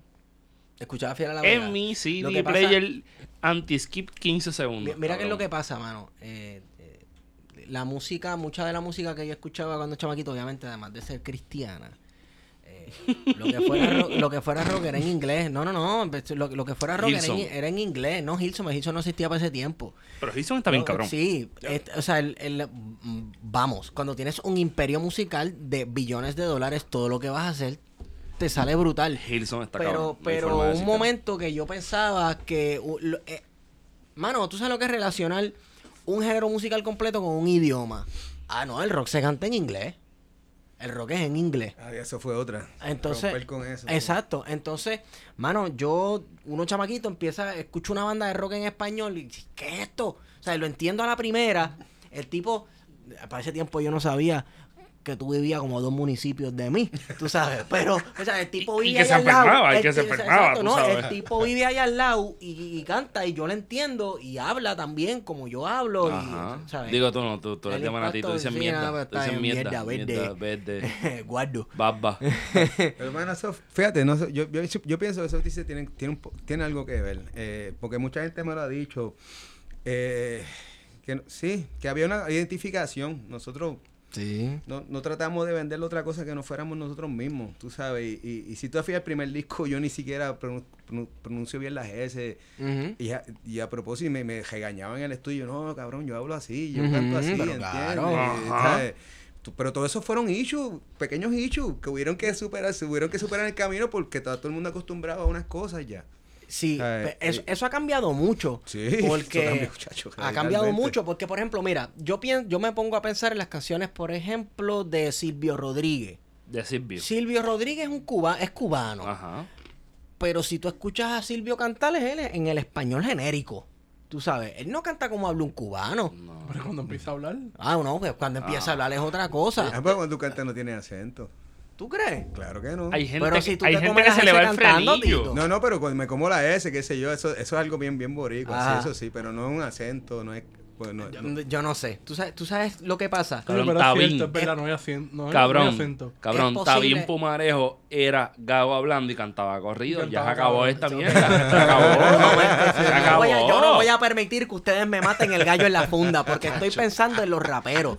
Estoy pensando En que Tito. Tito en los 90 se quería comer las S y lo regañaban. Y hoy día tú escuchas un trapero con un diccionario del habla urbana en la mano, caballo, porque uno no, si uno no está entrenado y al día con la jerga de la calle con que tú dices una palabra y, y te suena como que es en japonés, pero en verdad significa que tiene tenis. O, Wario los la 40 nombres que le tienen a las pistolas. Falsa Pues, mi hermano, equivalencia. no son falsas Esto es una falsa, equivalencias. esto es una falsa equivalencia. No son falsas Yo- equivalencias porque... reggaetón con reggaetón, trap con trap, eh, rock de los 90 es un... Es más, estamos hablando al garete porque... de la corrección política en la música, de ser política y correcta y hablar, y hablar bonito y no comerte las S. Yo pienso que la única, será como el rock en español. la única persona que lo he escuchado toda la pronunciación perfecta es el topo. Al topo hay que sentarlo aquí. Al topo hay que Yo sentarlo. no sé Oye, si estamos que listos para traerlo, eso. bro. Tienen que traer, gacho, bro. Eso sería una entrevista genial. Yo, yo mano. quiero sentarme con el topo y decirle cómo tú pronuncias todo tan perfecto. Porque, ¿qué, qué carajo? El tipo tú le escuchas todas las letras ¿Tú sabes corridas. hay un rapero que mete todas las S donde van ¿Mm? y la R. ¿Quién es? Tempo. Tempo. Tempo tiene la dicción, o sea, tiene una dicción de profesor de, de de- español, de lingüística, de, de lingüística, redacción de y estilo y de lingüística. De hombre ancla, de hombre de ancla. hombre ancla. Te habla de que te va a forrar la cara de tiros, pero mete todas las S en su lugar. Es una cosa increíble. Eh, el León del Sur, papi. No es fácil. 11 años, 6 meses y 8 días. Verdadero, real, hasta la la- Exacto, bueno. exacto, exacto. Anyway, volviendo a No, temas. pero mira, antes de eso quiero traer el topo. A temas que duren. El mejor, el mejor, bro, el mejor. El topo es, wow, bro, el topo es un nivel bien cabrón de alto. Yo, yo, vamos a romper un poco la, la, la, la línea de lo que estamos haciendo. El Topo y Roy. ¿Cómo te influenciaron? Sí te influenciaron. Uf, grandemente. Y no me influencian y vuelvo a New Jersey. Vuelvo a New Jersey. New Jersey a mí me, pa- o sea, salir del país para mí fue tan importante. Primero porque empiezo a extrañar al país en un momento dado. Y, me, y mi hermana me, me envía, mi hermana me envía música de acá, pues yo no tenía nada. No hay Spotify, un carajo. y me envía música y me envía este un disco de Roy en la Yupi. Y yo escucho ese disco que yo había escuchado ya Boricua la Luna mil veces en Puerto Rico, pues yo nunca había prestado atención aquí. Cuando conté allá y escucho esa canción allá y me ha dado ese tortazo que me dio. eh, y empiezo a escuchar con detenimiento a Roy y entender el trabajo. Y me hace pasar a, los demás, me, me hace pasar haciendo puntos, me hace pasar al topo para ver. Y llego al topo y escucho al topo. Y yo, wow, de verdad, eh, para mí fue. Es un. eh, en un momento dado donde yo estaba buscando una manera de expresarme en español, porque yo soy un rockero que aprendió a, escri- a escribir en inglés y a cantar en inglés. Y cuando estoy tratando de escribir en mi idioma, porque, porque me estoy dando cuenta que no me puedo expresar, que estoy allá afuera y no puedo decirle a los americanos a los que le estoy tocando lo que yo quiero, pues no me está saliendo. Déjame hacer una canción en español a ver si me sale algo. Pues cuando estoy tratando de ver el lenguaje, cómo escribo, porque me sale, no me, no, no lo veo natural, no me, no lo siento natural, lo siento como que una loquera. Pues yo me empiezo a recostar en los trabajos de Roy, del Topo y de Silvio, porque de la manera que ellos componían y escribían letras, me resultaba musical. Y, me, y dije, coño, y empecé entonces a bregar con eso y me hizo sentido el- lo que yo estaba haciendo, pan, pero fue descubriéndolos a ellos que yo dije, coño, este, hay un camino por ahí para yo encontrarme en lo que yo quiero hacer, tú sabes. Eh, yo pienso que ambos son eh, portaestandartes eh, de este país, de la historia musical. eh, son de los artistas más valientes que ha tenido este país, de valentía de decir cosas verdaderamente neurálgicas en momentos donde las consecuencias podían, podían ser heavy. Que te mataran. La muerte, sí. Que Ya. te mataran. Ya. Roy me cuenta de él tocando y balas disparándose al lado de él. Y él quedándose a tocar. Había que ser joven, porque era un chamaco cuando... pero hay que tenerlos bien puestos. ¿Ves? Y yo no sé cuánta gente en este país eh, tenga ese valor. Un art- artista, quiero decir, ¿ves? Cantante. Que un cantante, que carajo, no lo que quiere es cantar, no quiere buscar una bala. Pero ahí tenemos gente, Ahí hemos tenido gente que, que en momentos dados se la jugó. Y para mí eso tiene un valor, le, le da mucho más valor al trabajo que yo, o sea, que de por sí. Como, música nada más, eh, eh, tiene un valor. Y cuando tú conoces el trasfondo, conoces lo que ellos hicieron y, cómo ellos persistieron en lo que hacían, no importara lo que pasara, dice, wow, Está cabrón. Wow, no, está cabrón. está cabrón. wow, papo. Aquí que, o sea, todos nosotros somos unos pendejos. O sea, mi- Mr. Mo- Mr. Eh. Suena graciosa, digamos, en el sentido en que se grabó, hasta que te, te enteras de qué, Ajá. que carajo estaba pasando en esa Claro, época, ¿no? claro. Coño, estaba, estaba apretado. Sí, sí, sí, sí, sí, sí, sí. Monón. Monón. Monón. En esa época, ¿te imaginas Monón en esa época? Los Yankees quieren fuego. En medio de esa Ese es lucha regga- contra ese- la ese- autoestima. Ese es, el re- ese es el reggaetón de los 70. Sí, sí, Sí. sí, sí. Roy, Roy podría ser... Tiene un par de canciones en ese disco, yo protesto, que son como que... No, yo sé que, Sí. que quiere decir al po- a, la- Sí. a los que escuchan el podcast, Warionex quiere decir que él tiene el disco en pasta. No, no lo tengo, pero, pero voy a regalar. Sí, pero ese disco hay mucha letra y mucha, habla- o sea, mucha cosa hablada. Sí. Y la, y la, y la, y en ese momento él escribía, mano, de una manera, eran unas, la- o sea, unas letanías, unas cosas Sí. que seguían y seguían y seguían y seguían y seguían. Y dice, wow, heavy. Ok, tenemos, ya está Anyway. decidido, tenemos que traer al topo. Claro. Sí, chacho, sí. mano. Además, el topo es zurdo. sí, ¿O sí? zurdo y toca la guitarra, la- toca la guitarra al revés.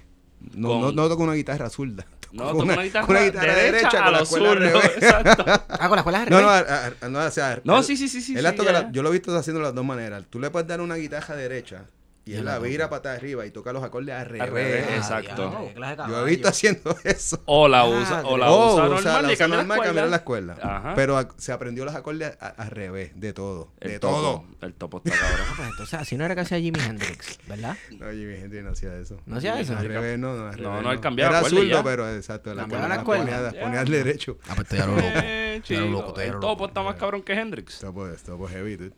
Digo, pues heavy. podemos hacer esta nota al cárcel dentro de esta nota al cárcel que Jimi Hendrix canceló un evento de él para ver a, un, a su guitarrista favorito o uno de sus guitarristas favoritos en los 60, que era una persona que era ciega, que le metía cabrón, que es el cieguito Lares, que es José Que le Feliciano. mete- que le mete mete como un demente. absurdo. ¿Tú has escuchado a Absurdo. José? ¿Tú, escucha- tú has escuchado? Porque la gente feliz Navidad y se hacen los locos. Papi, pero tú has escuchado a José Hendrix. Feliciano tocando rock and roll, loco. Es una bestia. Es Demente, bro. loco. Demente. Es una técnica Tito, ridícula. Tito, te quiero hacer una pregunta bien, bien honesta. ¿Cuántas veces tú ves un video en YouTube de José Feliciano y te quieres quitar? Que si lo veo. si lo veo. Bueno, yo te- ya- La eso sí. me hace demasiado. José Feliciano no ve ni un video de Fiera la Vega. ¡Wow, cabrón! No cabrón. Políticamente incorrecto. ¡Wow! ¿Sabes que Pero José? yo, yo pensé, yo pensé que José- Calle 13 había roto esa barrera de tripear con eso y José No, Feliciano se lo José, no, tripeó. no, no, no se sientan mal. José Feliciano es el tipo, es más, es el más cabrón. O sea, él mismo se gufea de una manera. Entonces, no, se- Pero ¿verdad? es que así es que hay el que tipo, ser. El tipo es increíble. Sí, El tipo hay es ser. increíble. Tiene un sentido del humor, bro. es loco. Es lo- Eso es una entrevista. Yo quisiera esa. Quisiera, no, no, mano. pero eso, eso es como que bien grande. Es una gran. No te creas. Ok, está bien. está- Está ok. Se bien. consigue, la, se bien. consigue, la, se bien, consigue por lo menos bien. la, la, la, la cadena de comunicación. Ah, perfecto. Caramba, qué Y ese tipo sería, bro, se mueren con él aquí. Yo, se estoy mueren. Yo, yo he visto el video de YouTube de, de él con unas gafitas, con unas ray tocando Jimi Hendrix. Ajá. Purple Haze. Y yo digo, wow. Yo llego como a los 7 siete, minutos, 7 segundos de la canción. Él Pero está es- literalmente Pero metiéndole es que esa un es la shredding cosa, eso es lo que la gente, eso es lo que la gente se le olvida, que es que eh, eh, son contemporáneos, es de la época. Exacto. O sea, ellos- Exacto. Ellos eran Estos guitarristas tipos estuvieron juntos. juntos. Estuvieron juntos, son contemporáneos. Ajá. Entonces Sí, tú tienes un montón, es- esa era la, la cosa cañona de los, de los José 60. Feliciano está todo el tiempo ahí, De los 60, que, que, mano, Jimi Hendrix, Franz Zappa, José Feliciano, todo el mundo, que eso ya, a veces se metían heroína juntos. No, no sé. Eso, eso no me consta. ¿Qué sé yo, Eso no me consta. Eso no me consta. ¿Quién sabe? ¿Quién sabe? A mí no me consta. Pero te puedo decir como... Nos fuimos a Vega Baja a 3 de la mañana. Este, en el Puma. ¡Coño, Tito! Mira para allá. Anyway, Wow. Tito, vamos al 99, porque en el 1999 ustedes zumbaron otro álbum, ¿verdad? Eh, Ahí fue el álbum 3. El álbum Este- 3. El álbum 3, que es distinto a todos. A todos. Este, ese fue el disco que hicimos para la disquera Emi Latin. Eh, después del segundo disco, como habla- estábamos hablando- hablando ahorita, Ajá. Nosotros, mano, tuvimos la dicha de ser éxito comercial, pero rotundo, rotundo. O sea, eh, nosotros estamos vendiendo 70 mil, 80 mil, 90 mil discos. Esos, esos primeros dos discos fueron independientes. Sí, Sí. Sí, los primeros dos discos fueron independientes. Y, Y explotaron. y- y encanto. Y el resto, es y el resto también, ¿no? Menos el 3, Eventualmente. menos el 3. El Por 3 eso. es de Emi Latin. Ya ves, Y- yo, amo, Seis de yo todavía. yo amo una cosa. qué bueno. Wow. ya te veo me- por los tonitos. Yo sé que iba a hacer unas preguntas, pero. ¿Cuál fue la diferencia de grabar discos independientes y manejar tu música, etcétera, versus con, ¿verdad? Una compañía ya. Yo creo que ellos son internacionales. Sí, este, pues, mano, eh, ¿cómo te puedo decir? Eh, yo, paranoico, al fin, para mí fue, eh, yo jodí mucho para firmar en términos de que nosotros queríamos tener cláusulas en el contrato que garantizaran que nosotros éramos los últimos que íbamos a tener la, el visto bueno en el Ajá, disco, que nadie iba a decir nada de las canciones. Pero nada, dude, la experiencia fue bien loca eh, porque nosotros filmamos con ellos un, un mayo y estamos, eran 99, estamos tocando Full Blast como unos dementes, ya llevamos dos años y pico en la calle, nos estamos empezando a quemar. Este, y ellos quieren de momento que nosotros tuviéramos el disco para septiembre. Eh, después que filmamos, llaman como, a la- como al mes. ¿Y el disco cómo va? Eh, que no, nada. No, no, porque, coño, para que a ver si lo podían terminar en septiembre, para ver si agarramos Espérate, las espérate. navidades. ¿En, en qué mes fue esta Todavía te llamada? estoy hablando en verano, estamos, te estoy hablando en junio, Y una cosa locos, así. y Dude, locos. de loco- de Que primero les tomó No, dos años. locura, una locura. Y nosotros quizás, mano, por tratar de bregar y, la, pues, por ser cool, pues vamos a bregar. Se, me- Eh, se encerraron en y un nosotros nos encejamos, este, está gracioso. A mí y a Ricky, no, y de verdad que estos tipos, a mí y a Ricky nos enviaron para Santo Domingo. Ujú. A mí y a Ricky nos envían a Santo Domingo un fin de semana para que vayamos a escribir canciones. Y No, no, no- entonces nos, nos sacaron dos cuartos en un resort de estos all inclusive. De todos los sitios del mundo, ¿sabes? un Yo- yo te ¿Cuántas hubiese canciones, mandado tú, pa' Mona. cuántas canciones tú crees que- Yo te hubiese mandado para Mona. cero. En desecheo tú, puedes, tú montabas un disco, pero en... Eh, eh, bueno, vamos, salimos. Por, ponle que no, no trabajamos todo el tiempo, pero de ahí sacamos cuatro o cinco canciones. ¿Y Este, cómo estaba el alcohol? Bueno, all inclusive. Exacto. Loco, decir. fue un, bu- déjame decirte algo. La gente habla mal del turista gringo cuando bebe, pero yo vi unos canadienses la última vez que fue a República Dominicana eso es all inclusive y esa gente, alcohol, ellos, los chamacos iban a la barra y le decían, lléname este vaso de cerveza, le llenaban el vaso de cerveza, iban al, al piso de baile ahí en la Se lo discoteca echaban en la cabeza. y se lo echaban así en la cabeza y iban corriendo, toma, toma, otro, otro, otro. Dime. Que parece que hiciste algo. Cuéntanos, Ah, bueno, Tito. ese no, no, eso está buenísimo. Eso, se le puede atribuir, No, eso se le puede no, atribuir no, a otras cosas Tito, también. Tito, Tito nunca botaría una cerveza. Mira, No, no, no, eso- este, eso lo, que pasa, lo que pasa es que ese disco, lo que pasa es que ese disco, bueno, antes de hacer esta pregunta, quiero decirte un comentario. Ese disco empieza con una canción que yo digo que es como que el Dream Theater Boricua. Que Desde el comienzo. Desde el comienzo. Esa canción es épica. Es Es bella- literalmente es épica. No, no seas humilde, bellaquera. No, no, no, es, es- no, no, porque es épica. O sea, a mí me gusta la música que te cuenta una historia, te cuenta una canción, que tenga un hilo. Sí. Y, mano, y entonces, porque ese tipo de música, tú, estás, tú no te quieres perder lo próximo que pasa. Y musicalmente también es una monstruosidad. Está cañón. Que metimos. Sin embargo, me estás contando que la experiencia de firmar con Emi Latin no fue la mejor. Eh, Pues, pues, por- por ahí voy. Es que primero hacer el disco así de, de, de momento, pues no fue la experiencia más grata. Eh, la presión claro. es heavy.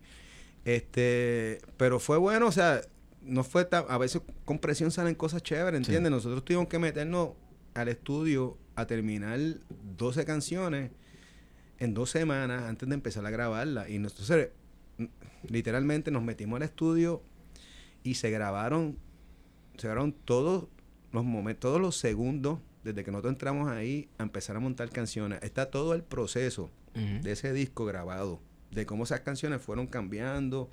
Digo, hay dos semanas enteras. Y yo quiero verla, yo quisiera escuchar esa mierda algún día porque las Eso canciones está- eso cambiaron está en tanto. audio, Eso está en audio.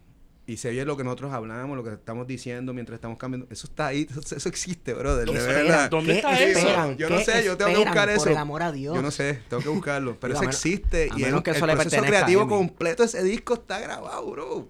Qué y cosa fue, brutal. fue intenso porque pues había que hacer 10 canciones en dos semanas. Y esa canción, desde el comienzo, ese proceso está bien, está bien interesante. Esa canción pasó por 20, Por eso, porque 10 canciones, ¿cuán- 10 canciones en dos semanas. Algo así era. Sí, sí. Sí, pues sí, porque sí. yo en esa canción me hubiese tardado dos años. yo, yo solo haciéndola. Pues, nosotros no teníamos tiempo, no teníamos que matarlas en dos días, tres días y, y- y así fue. Así Entonces- fue, bro. Así O sea fue. que hay una diferencia bien brutal en el proceso que vamos ahora a hablar de tu proceso de producción musical y de, de, de escribir y de componer. Hay una diferencia bien brutal cuando tú eres un músico independiente que tienes el tiempo y, y puedes sumergirte en ciertas otras experiencias porque no tienes la presión de una disquera versus cuando estás, por ejemplo, con una disquera como Emi Latin. eh, te meten presión, el proceso no es igual, te sientes No. abacorado. No, eh, sí, no, no me gusta trabajar así. Prefiero trabajar con calma, mil Sí, veces. sí. Este, pero nada, pienso que salieron otras cosas de Sí. la presión, tú sabes. Hay unas canciones que yo las escucho hoy en día y digo, esto se quedó incompleto. Esta canción no, no la terminamos. Tú sabes, este, hay cosas a jalar por los pelos, Sí. pero eh, hicimos lo que pudimos con el tiempo que nos dieron, tú sabes. Pero Tito, podría ser. La cosa puede, puede tener una. Se puede ver dialécticamente hablando, ¿verdad? La presión que te da una disquera puede ser la misma presión de alguien que está empujando un proyecto independiente con recursos limitados. No, Es decir, no porque tú te debes a ti solamente en ese en esa situación. por eso, pero si alguien te está diciendo son tres mil, dos mil pesos por grabar un día versus la, la gran diferencia para mí es como, por lo menos, y me puedes corregir y me puedes cargar a palo con eso. Eh, cuando alguien produce algo desde abajo, tiene los recursos económicos son Limitado. muy limitados. Ajá. Sobre el tiempo es limitado a esos recursos. Entonces, en el caso de las disqueras, te está dando una limitación que no es económica, es de tiempo. De tiempo. Ah, ¿Se encuentran esas dos cosas a la vez? O Yo, yo prefiero tener menos recursos y más tiempo. Yo- yo- sin sin Yeah, ningún yeah. problema. Sin ningún problema. Eh, sí, sí, es verdad. Como te digo, es un disco que yo lo veo y man, no, no, no terminamos. O sea, hay unas cosas que se sienten, no se sienten terminadas. Sí. de ese disco, mi canción favorita, diablo, está, voy a decir esto ahora que se joda. Mi canción favorita de Fiera La Vega sale de ese disco. ¿Cuál? Canción en la arena. Embuste. Seguro. ¿En serio? Claro. No me jodas, Tito. No me jodas. ah, ya Pero me gusta. Canción en la Arena. El panal es mi favorita ever. Eso es, me, me- me acabo de, de de curar en salud contigo. Ok. Pero me encanta cómo una canción puede construir toda una imagen gráfica de lo que está De pasando. lo que está pasando allí, sí. Claro. Eso está bien, Sí, cabrón. sí, sí, sí, sí, y eso puede ser Ocean una- Park. pero puede ser Cerro Gordo. Claro, Y puede ser la playa de Vega Baja. Claro. cualquier playa en claro. Exacto, entonces eh, se, se da esta dinámica y hay varias canciones, no, pero ahora mismo me voy en, ese, en- en el panel para mí es como que otra cosa y canción en la, en la arena, pero como, no como, hay poca gente en Puerto Rico que construye canciones o, la, o, cantautores y cantautoras que montan de momento una imagen que cuando tú te pones los audífonos estás allá Te adentro. entiendo. Canción en la arena es eso. Canción en la arena para mí lo que Sí. fal- lo que te faltó decir en esa letra eran los guardias en bikini con los tribales y el Bluetooth puesto. No había ahora, ahora, ahora, ahora, pa' ahora.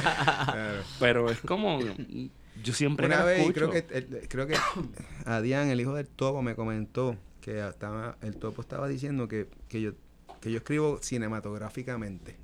Pero es que es verdad. es Este, muy posible. Y pues, hermano, mira, te- te- tiene que tener algo de, de- de verdad. Yo, an- yo antes de ser músico, mi pasión era el cine. Yo estudié eh, cinematografía, bueno, eh, no era cinematografía, le decían eh, telecomunicaciones en el Sagrado Corazón. Ese es mi, Ujú. bach- mi bachillerato es en eso, en concentración en cine y televisión. Esa era mi primera pasión. O sea que yo veo la conexión de, de cómo yo escribo, pero también voy a voy a Springsteen. También bro, Springsteen escribe así, Sí. eh, escena, Sí. eh, con lujo de detalles. Son, para mí, es bien importante para mí eso, detalles, que te hagan sentir a ti que tú estás ahí. Que, que, que le den, ¿sabes? Que, le- que, que realcen la realidad de la escena. Este, Voy por esa línea. Mala mía que te tumbe. tranquilo. De lo que sumo ver y para abajo, pero mi escritor favorito de, de novelas en el Caribe se llama Padura. Leonardo Padura es una bestia. No conozco, wow, me Es cubano. mal, Es cubano. Es cubano. de verdad. Es cubano. Es Ahora cubano. mismo en Netflix, si no lo han quitado, está. Ah, pero Padura es que el que es exiliado, el que murió No, hace... no, Leonardo es un escritor cubano. Tiene De una novela serie en Netflix detectivesca. Que se llama Cuatro Estaciones, ¿verdad? Ah, y está no basada sí, en una serie de en, su- novelas en sus de él, cuatro de novelas que son, son Conde, ya. eh, Conde es un es un- Detective. un detective que juega al borde de la ley, siempre está bojacho y siempre está jugando fuera de la ley, pero él, estilo CSI Habana, Ajá. todo lo resuelve. Entonces, como que me- lo que me gusta de las novelas, te recomiendo Vientos de Cuaresma y Máscara. De él. Sí, de, de, de Padura. Cuando tú ves el epígrafe de, de, Máscara es Todos tenemos máscaras, Batman. Yeah, bastante. wow, ah, eso va por ahí wow. empezando. Este, lo, que, lo que me sorprende es eh, la cuestión de- del, del, del, del tiempo. Viento de playa, mediodía. Estableciendo la escena. El Ex- cine. Exacto. Y Padura te dice, bueno, está sonando, esto está sonando por radio, Radio Habana, pan, está, la temperatura Sí. está a tantos grados, y entonces tú te, te ubicas en el espacio. Ok. Esto está bastante cabrón. Esto antecede a Padura 10, 12 años. Pero es una tradición de escritura, ¿no? O sea, de... Mm, sí, Quizá en sí, Puerto es una Rico- quizá en. Puerto Rico En no. Puerto Es Rico mucho, una no, tradición, pero- porque por ejemplo, existe, sí. este, Hacho, tú lees el nombre de la rosa es de que- Humberto Eco y ese tipo es un Pero escritor Humberto Eco, exacto, cabrón, tan los barroco, italianos. que tanta descripción y tanta cosa bien, que pero mano, como tú no hay te, detalle que no se te como tú quede. te encuentras con esa, con esa circunstancia en una canción. Porque yo tengo que resumirte en tres minutos y medio una idea. Ajá. Y yo no, y, y mala mía, Dito, tú no me resumiste a mí una idea, tú me diste literalmente La un historia paisaje Ajá. vaquinesco también. Ajá, ajá. Pues que me gusta. Es que si, escúchate los primeros discos de Springsteen. Son así. Sí, Eso sí, a mí sí, me sí. encanta. Ese tipo de, escri- de, de escri- de escribir de esa manera, meter todos tus personajes. todo- Ya, I don't know. Toda esa mierda. I don't know, me encantó eso. I don't know. Em, Ya mismo podemos llevar a Tito a hablar de política, un jato. sí, sí, pero, pero, pero quiero hablar primero. Ya hablamos de las influencias musicales, hablamos de Roy Brown y eso. Este, El topo. Y el topo. Le faltó decir el Pero primito el- Vega Alta, pero está bien. Ustedes sacaron ese álbum en el 99, 98, El 3, sí. 99. en el 99. Y el próximo fue en el 2000. 2001 ya hicimos el, eh, el, el disco en vivo del Ujú. concierto sinfónico. Exacto. Que Está fue como un durísimo. acústico eh, en esteroide. En- Ya. Can seco. Un, un acústico Pero can ese, sí, seco. ese es el disco legendario en vivo de ustedes. Gracias, bro, gracias. Mano, eso, Eso fue un trabajo heavy. Ese sí que fue Ah, pues abunda señor ahí un trabajo. poquito. Ahí nos tuvimos que comportar. tenemos, tenemos- tenemos que tener disciplina. y- Pero En, en los eh, performances de ustedes en vivo, porque la música de ustedes es un poco. Hay, hay, hay momentos que se presta para eso. Que tú sabes que hay un género musical casi que se llama jam music. Claro. Ustedes, ustedes llameando. O sea, ustedes se, ponen a, se, se ponen a llamear y se ponen a inventar. Claro. Ustedes ya como músicos se conocen, se miran. Fulano me miró, pues significa que él se va a tirar algo. Dude, una si, cosa, esos, una si, esos, si esos shows viejos se hubieran grabado, esos shows viejos eran los mejores. Cuando, era- cuando éramos chamaquitos, no nos importaba nada, bro. Me voy a decir a una Hacíamos unas cosas allá arriba que tú no tienes ni idea, bro. Las pedras, pedras por todos Ay, lados. María, rompíamos allá, mira, nadie se pone dónde iba, que se joder, pero. Caíamos allá, en la otra esquina caíamos juntos. Pero Tú, Era exacto. espectacular, espectacular. Eso cambia con los años. Sí, un poquito. un Porque poquito, uno madura como persona o como poquito, músico. Sí, madura uno como persona, este, no sé, eh, no sé, ahora mismo, el- el- ahora mismo cuando nosotros nos planteamos un show, diablo, tenemos que escoger entre 60 canciones, ¿entiendes? Es como que ya, Sí. o sea, ya no es esos showcitos. Cuando nosotros empezamos lo que teníamos eran 11 canciones, el primer disco. ese, ese era nuestro show, una hora y cuarto, 11 canciones, nos vamos. No, perdón, no hay más nada. O sea, Todo no orgánico, nada, todo sí. orgánico, no es digital, Tito. no, estamos bien, estamos bien. Tú sabes, este... 60 Pero ahora mismo son 60 canciones, hay que escoger un buen set, este, que, o sea, que el otro, que si los violines, que si, ¿sabes? Ya es un poco más, más cuadradito. Conlleva una logística, entonces montar Cuando estamos, totalmente con otros cuatro distinto. estamos solos, pues podemos hacer otras más cositas. Sí. Pero no estamos, no estamos tan locos como antes. Entonces, este, después del acústico, fue en el 2003, 2004. De ahí sí, ah, después del acústico hicimos eh, La Prosperidad. 2003, que ese para mí es el disco. Eso es un buen disco. Ese es el disco Que mío. ya para eso se podría decir que el internet y el mercado. Ahí está empezando a entrar internet. todo. Exacto. Sí, sí. Yo, yo, yo a ese Y- disco por Landwire. Y ahí está empezando a ver ya el cansancio del género. Eh, ya en el 2003 ya el reggaetón está entrando Sí. Y, y está empezando a bajar el movimiento de rock en español en general. Y ese disco de nosotros se escocotó. Ese disco nosotros nos le metimos duro, le metimos dos años. Eh, para nosotros, pues, hicimos un buen disco, pero nada, pa- o sea, nada pasó. Ya los discos no se estaban vendiendo. ya, ya todo em- empezó a cambiar. Incluso ya en la grabación todo empezó a cambiar. No, ya, ¿En qué sentido? Porque las máquinas cambiaron.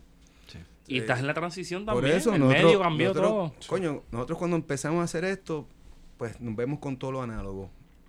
Y entonces con Cinti, y, y entonces bregamos con todas estas cosas, logramos entenderlo, logramos más, más o menos saber cómo funciona. Y Y, nos cambian todo. los muñecos de Sí. momento. Sí, y de sí, momentos sí. digitales, hay que aprender todo de nuevo y fue como que wow. Irónico que hoy día, hoy 2019, hay bandas que parte del gimmick de ellos es rescatar un poco la cuestión análoga. Hay- me viene a la mente una, Claro, una banda que se llama Witchcraft, que son medios metaleros, Ajá. pero ellos graban, la grabación, tú los escuchas y parece, qué sé yo, Black Sabbath en los 70. Porque la cinta es, el, es la cinta. Sí. La cinta tiene una... eh, puede puede eh, cubrir mucho más información, mucha más información. ¿La cinta? Sí, Sí, sí, sí, sí. sí, sí. Y tú, tú oyes una cinta y tú oyes una grabación en cinta y el bajo, Sí. eh, todo, lo, todo lo que son sonidos bajos. o sea, Definido. Es, es una cosa más, mucho más sólida Sí. que, que digital llegará en un momento, pero todavía no está ahí. No está ahí. Pero la cinta suena todavía, por eso es Sí. el movimiento a, lo- a, la- a los discos de pasta y todo Sí, eso, es pues buscando ese sonido análogo que se ha perdido y, y la gente ya ni se acuerda cómo era que sonaba la música. Exacto. La música suena bien cabrón. Sí. No, es, no es- no es- no es estas cosas así en MP3 ahora que son Exacto. completamente comprimidas. y- Comprimido. Y no solamente eso, que hay un fenómeno de, de que el volumen de la música Ajá, la compresión.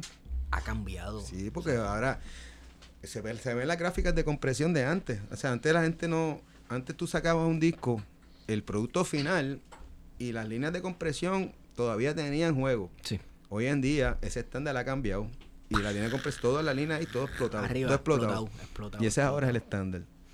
Eh, Pero ¿por qué tú- razón? Moda. O sea, Bueno, pero es que moda- porque como cambian los mano, pantalones, cambian las sí. camisas, la gente se cambia, se cansa de Rivel. Pero no es- quiero Rivel. La otra generación dice, ah, pues yo le voy a meter un cojón de Rivel. Y el otro dice, ah, pues Exacto. Es, es lo mismo, hace así todo, hace así. Pero es que yo no sé si eso sea moda. Yo creo que es ¿El como qué? más eh, esta cuestión de producir con el volumen a tocojón. Porque Yo creo que sí, porque alguien va a llegar y va a decir, yo quiero que mi, yo quiero tener dinámica en mi canción. Yo no Sí. quiero que esto esté ahí. Pero es que eso es lo que se pierde. Por eso es que, por eso es que para mucha gente de la generación millennial, millennial en adelante, la música, por ejemplo, de orquesta, es como si fuera a escuchar música extraterrestre. Por el precisamente por el dinamismo. Este, te Tie- entiendo. Porque tú, te, tú prendes la radio y la canción está ahí por ahí arriba en las nubes, etcétera, Sí, etcétera. Sí, sí. Entonces, luego yo escucho una de mis canciones preferidas de, de- de canciones así de música clásica, que es eh, Los planetas de Gustav Holst, el movimiento de Marte, Dios de la guerra. Que de ahí sacaron este, la música de Darth Vader en Star Wars y todos los soundtracks que a todo el mundo le gusta, se los copiaron a ese tipo. Vaya. Y el dinamismo musical, esa canción empieza pa, pa, pa, pa, pa, bien bajito, bien bajito. Y de momento hay una explosión musical increíble, pero bien brutal. Y al final cae, cae. Y entonces, hoy día, pues no, hoy día la canción empieza explosión nuclear. Mira, Y se acaba explosión nuclear. también debo decir que la radio comercial tiene mucho que ver con eso. Sí. La radio comercial ha cambiado lo- mucho cómo, cómo las canciones se escriben. Primero que, que han obligado que los formatos, que las canciones sean de tres minutos y medio o cuatro minutos. Eso, eso Claro. es un formato que sale de la radio. Y no es nada más que para meter los anuncios entre medio y para que la gente se quede lo claro, claro, suficientemente... para sacar lo máximo de dinero, exacto. hello, Sí, como sí, siempre. Este, yo recuerdo nosotros llevando una canción a- de, de del del que estamos hablando de la, de la prosperidad 2003, estamos llevando a quien puede interesar Mm. como sencillo. Y yo no voy a mencionar quién fue, pero nosotros nos dicen, lo que pasa es que la- el cantante no entra hasta la cuarta barra. Y muy largo, tiene que entrar la primera. Y nos dijimos, ¿qué? Y después nos dice, no, y al final, porque esa canción al final se va en una coda de guitarra. O sea, la, la- voz para en un momento dado y lo que sigue por ahí es un loop que se va como que encrechendo y Ricky empieza a meter guitarra y guitarra, entonces eso empieza a crecer. Y ese es el final de esa canción. Pues no, corten el final porque ya no hay, no hay nadie cantando. y tú dices, ok, esta es la gente que está influenciando cómo Sí. se hace la música. Sí. ¿Tú me entiendes? Y, y cuando tú ves todas estas cosas que pasan con las canciones, pues ellos, tú tienes que decir que ellos han tenido mucha, mucho que ver en cómo una canción comercial hoy en día es, suena y se ve. Y, y la duración que tiene. Súper duro, cortita. Cortita. Es irónico. ¿Tú sabes por qué? Porque Que el cantante salga adelante. Exacto, eh, ¿tú sabes por qué es irónico?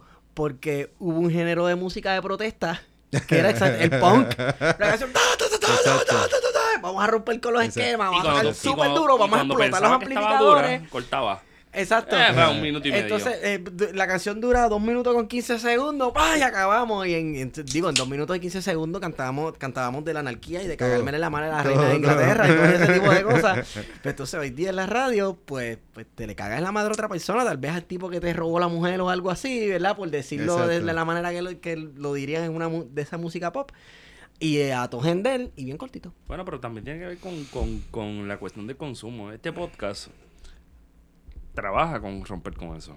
Bueno, Aquí el, el hablamos- formato, Sí, el formato podcast fíjate, en general. El consumo, y perdona que te interrumpa, pero yo creo que tiene que ver mucho. La gente come lo que tú le sirvas, brother. Eso La es un gente come ejemplo lo de que tú le sirvas, de verdad. Y si tú le sirves caviar, se van a acostumbrar al caviar en algún momento y van a exigirle eso.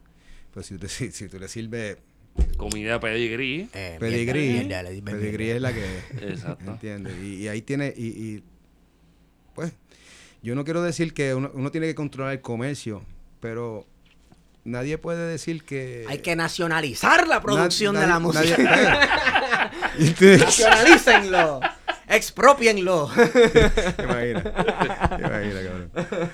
Pero tú sabes, pero hay que tener algún sentido común también. Sí. Cuando tú estás en esas posiciones, tú estás influenciando un pueblo entero. ¿Tú sabes qué es lo que pasa? Que es que eh, es la desconexión que está entre el músico y el- el artista que se dedica a la reflexión y a la producción y a la creatividad, etcétera, y a la persona que entonces eh, pues está haciendo el negocio. El artista está diciendo, está pensando cómo yo puedo crear esto de manera que la gente se pueda identificar o que me entienda o cómo yo puedo expresarme aunque a la gente no le importe y entonces está la persona que está con los controles de la radio, que es que yo tengo que poner el anuncio de Carbotrap a las 5 y 13 de la tarde. Sí. Sí, Sí. Y hay una desconexión. sí. Y yo no tengo problema con que, pues, lo que pasa es que el sistema, yo no entiendo. Es, es dema- o sea, el, el sistema para mí está diseñado para comerse su propia cola. Sí. Yo no entiendo cómo es que cada año hay que demostrar que nos ganamos más chavos que el año pasado. eh, y si no, aunque nos hayamos ganado el año pasado 2 millones de pesos y este año nos ganamos 1.8, este año es un fracaso. ¿Tú sabes qué es lo que pasa? Que Eh. este año en el yate yo monté 40 personas y el año que viene en el yate yo quiero montar 60. ¿Cómo hacemos? Eh, eso ya es de nene chiquito, Sí, ¿me entiendes? claro, eh, pero es que- está Es que cabrón. esa es literalmente está la cabrón, lógica. Pues está cabrón, pues gente poderosa influenciando países enteros en esa cabeza. Exacto. Está fuerte. Y la lógica rompe con la cuestión de, que es lo que he dicho varias veces, de hacer cosas que duren, que no tengan, no es que duren por siempre, sino que no tengan Que tiempo, perduren. Que no caduquen, La- la- la- hay una palabra en inglés, bueno, una expresión en inglés que a mí me gusta mucho, que es shelf life. Shelf life. Shelf Ajá. life. La, La vida- la- la- la- la- la la vida, lo, que dura en la vitrina. Claro.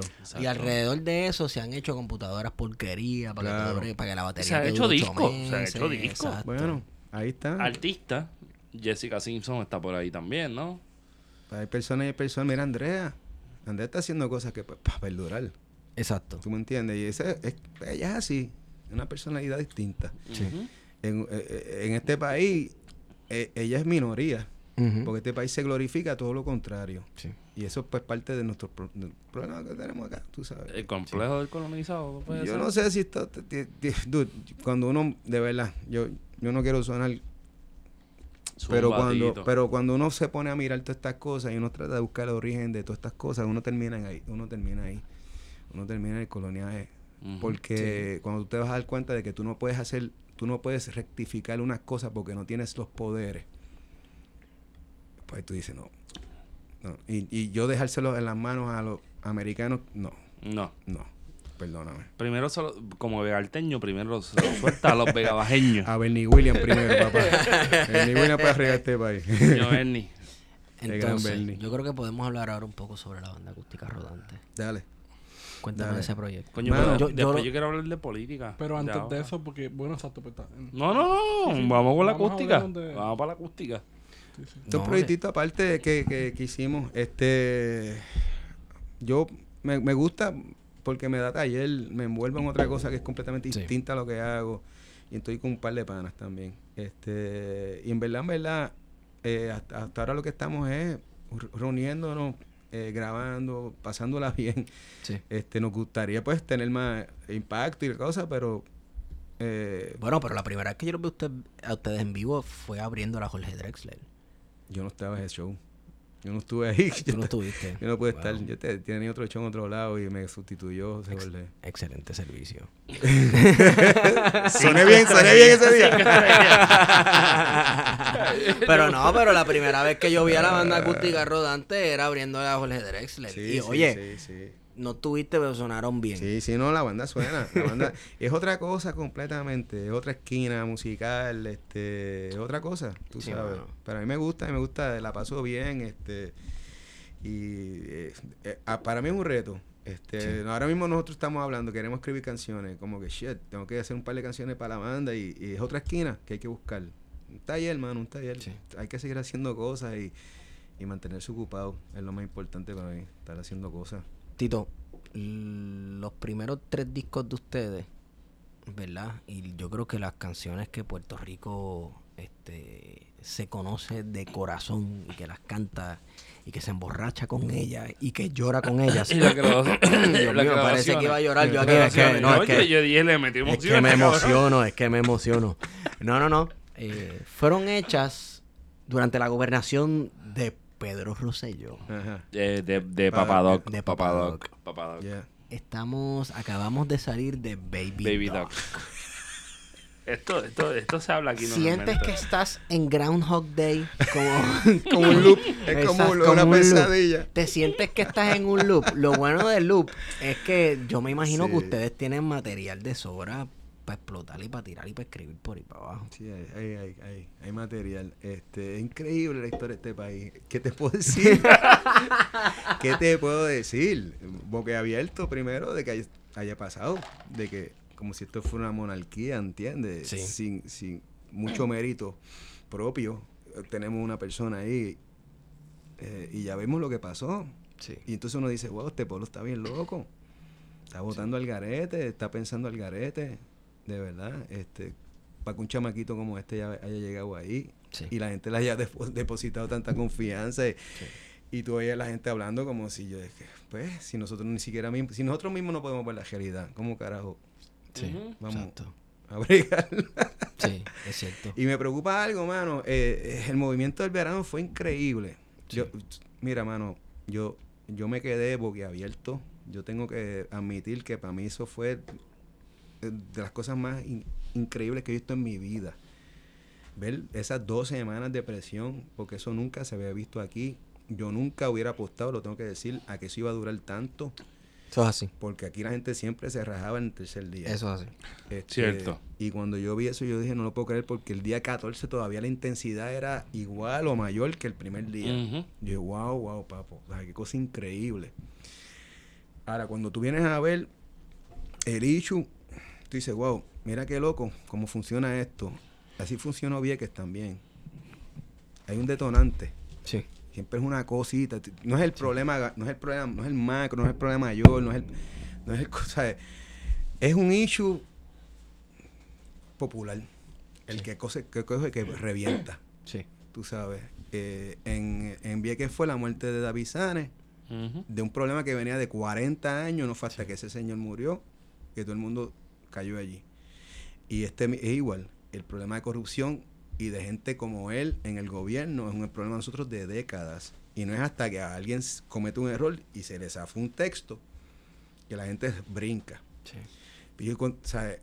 Perfecto. Yo pienso que como pueblo levantamos un escalón de conciencia y nos dimos a nosotros mismos la oportunidad de saber y ver lo que nosotros podemos hacer a la menor provocación. Dame un momento para probarte de que estoy hecho.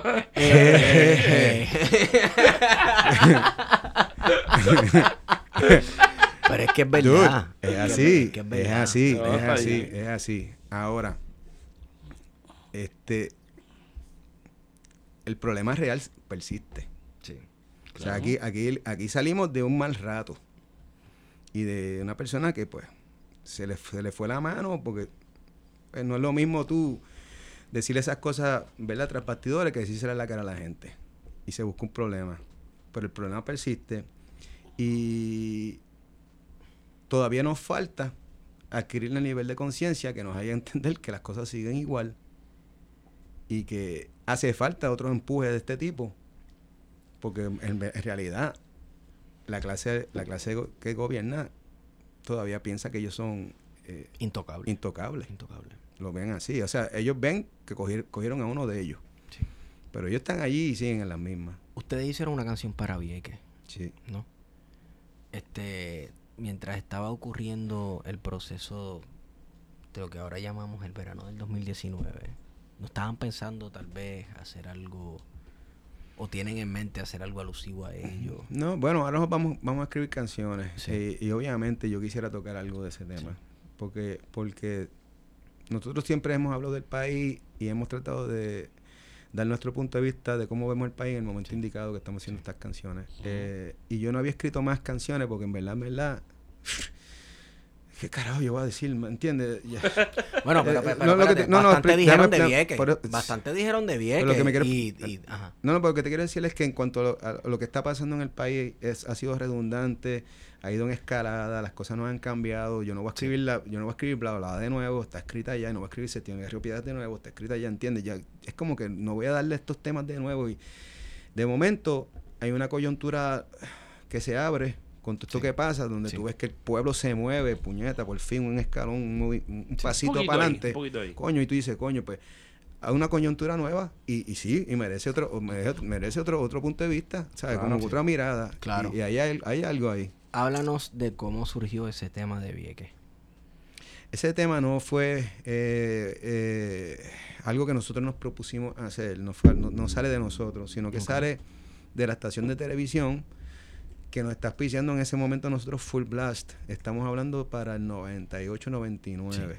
Este, y o sea, entonces... que ellos hicieron el acercamiento. a Ellos ustedes. vienen donde mí y me dicen, a donde Ricky y a mí, y me- nos, nos preguntan si nosotros queremos hacer algo, si vamos a hacer una canción para Vieques. Este, yo le digo a él, mira, y esto así lo dije yo en otra entrevista, y esta es la pura verdad. Millo Torres vino donde mí, quizás dos meses antes de lo que yo te estoy hablando, y me dijo, Tito, yo tengo esta canción que yo quisiera que me ayudara para grabarla en, un corillo y que fuera para para. Y yo, mano, mete, perfecto, vamos a meterle caña. Un mes después está esta reunión con esta gente y yo le digo, mira, eh, perfecto, yo tengo la canción, este Millo Torres me dio esta canción y ellos fueron los que insistieron. Y me dijeron, no, tienen que ser ustedes. porque el interés de ellos era con nosotros. Bueno, que habla un poco del éxito de ustedes. Por- sí, no, ustedes es que, es que ese es el momento. O sea, te Sí, estamos sí, sí. cosas que, en realidad, así fue que pasó esto. Punto. Por las circunstancias que fueran. Tú sabes. Y, y, me dice, eh, háganlo. Pues, y nosotros accedimos a hacerla. Eh, y ahí empezó todo un proceso. Fueron dos años. Yo, básicamente, debo decir que yo lo que hice fue agarrar el teléfono y romper la llama gente por dos años. Y enviar, enviar cartas. Esto es antes de todo. De, Sí. ¿sabes? A enviar school, cartas. enviar cartas. Enviar cartas, de- contratar gente por teléfono, por teléfono de línea. Tú sabes, este, y en el camino paso lo, lo pues, pasa las cosas que pasan que son mágicas, Ujú. Que es que tú te das cuenta que tú tienes al frente una, un sueño quijotesco, medio locura, pero en el camino entonces empieza a entrar gente que quieren aportar a la lucha y no sabían cómo, carajo. Entonces, yo llegaba, pan, mira, necesito esto, necesito contactar, pan, y se volcaban. Y esto, estoy hablando de productores, estoy hablando de gente, tú sabes, este, del negocio. Billete. Billetes, y gente del negocio que, que, pues que es la gente que los primeros, los primeros que nosotros criticamos son ellos. Pero yo debo decir que en ese momento, esta gente, aquí metió mano todo el mundo. Estudio, la gente que grababa, artistas, músicos, productores, manager, todo el mundo metió caña y, y era un, un network gigantesco de gente buscando y contactándome gente, ayudando con estas Pero, tú pero en esa canción cantó Medio Planeta. O sea, Bueno, ahí tenemos hasta cerrar. Silvio, Silvio Rodríguez, Yeah, Juan Cuando traemos a. Rubén Blades, cuando traemos a Rubén Blades, lo tenemos en el estudio. Está cabrón eso. Rubén Blades, puñeta. ¿Jangueaste Exacto. con ese- Claro, loco, claro. ¿Jangueaste- Eh. con ese cabrón? Sí, estuvo un día completo con nosotros. Estuvo un día completo allí. este Y jangueó y nos enseñó música nueva. Estaba haciendo los discos con eh, Edith, ¿tú sabes qué se llama? El, el trío eh, de, de Costa Rica. Y en ese tiempo estaba todavía haciendo esos discos, nos enseñó todos esos materiales. Ah, pues para ese tiempo era que más o menos que estaba haciendo Mundo. El disco Exacto, Mundo. El disco Mundo. Pues Wow. nos enseñó esos tracks. A todo el que no ha escuchado ese disco de Sí. Rubén Blades, eso es una obra maestra. Sí, no, Bueno, ese disco a mí me ha sacado lágrimas. Yo, yo pienso que tiene que irte. Tiene que ir poquito más atrás, sí, pero está bien. Pero el mundo está bueno. No, no, no, no. Está- no, no, no, está pero bien. pero es que mundo, no eh, llegues a Mundo musicalmente no hablando. llegues a Tú escuchas Tito, Vida? Oye, claro que sí, pero Tito, tú Está eres músico, tú eres músico, Tito, tú sabes la No, que no, mira, mira, la regla básica es básica. Mira, mira. Baja Nuestra Vida y baja Mundo. Yo soy Pero músico, espérate, espérate. yo soy músico. Y, y sí, mundo es más complicado. Pero yo soy rock and rollero. Y Lou Reed dijo algo que a la, a la cual yo me suscribo. Lou Reed dijo, tres acordes es rock and roll. Cuatro acordes es jazz. No te compliques. Yo me quedo con tres. No te compliques, no te compliques la vida. me gusta Maestra Vida.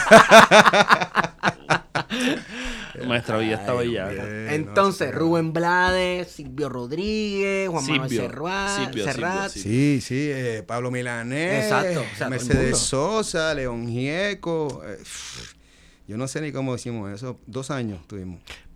¿Y ¿En, en- qué año, qué año sale esa No, canción? no. Eso sale en 2003 para el día para El una semana antes ¿verdad? del referéndum, una semana y corrimos, 2003. corrimos para terminarlo para el referéndum. O sea que Esa- esa ustedes, no, última semana ustedes fue- no llevaban ni 10 años de que tiraron su primer disco y ya tenían a toda esa gente en una canción.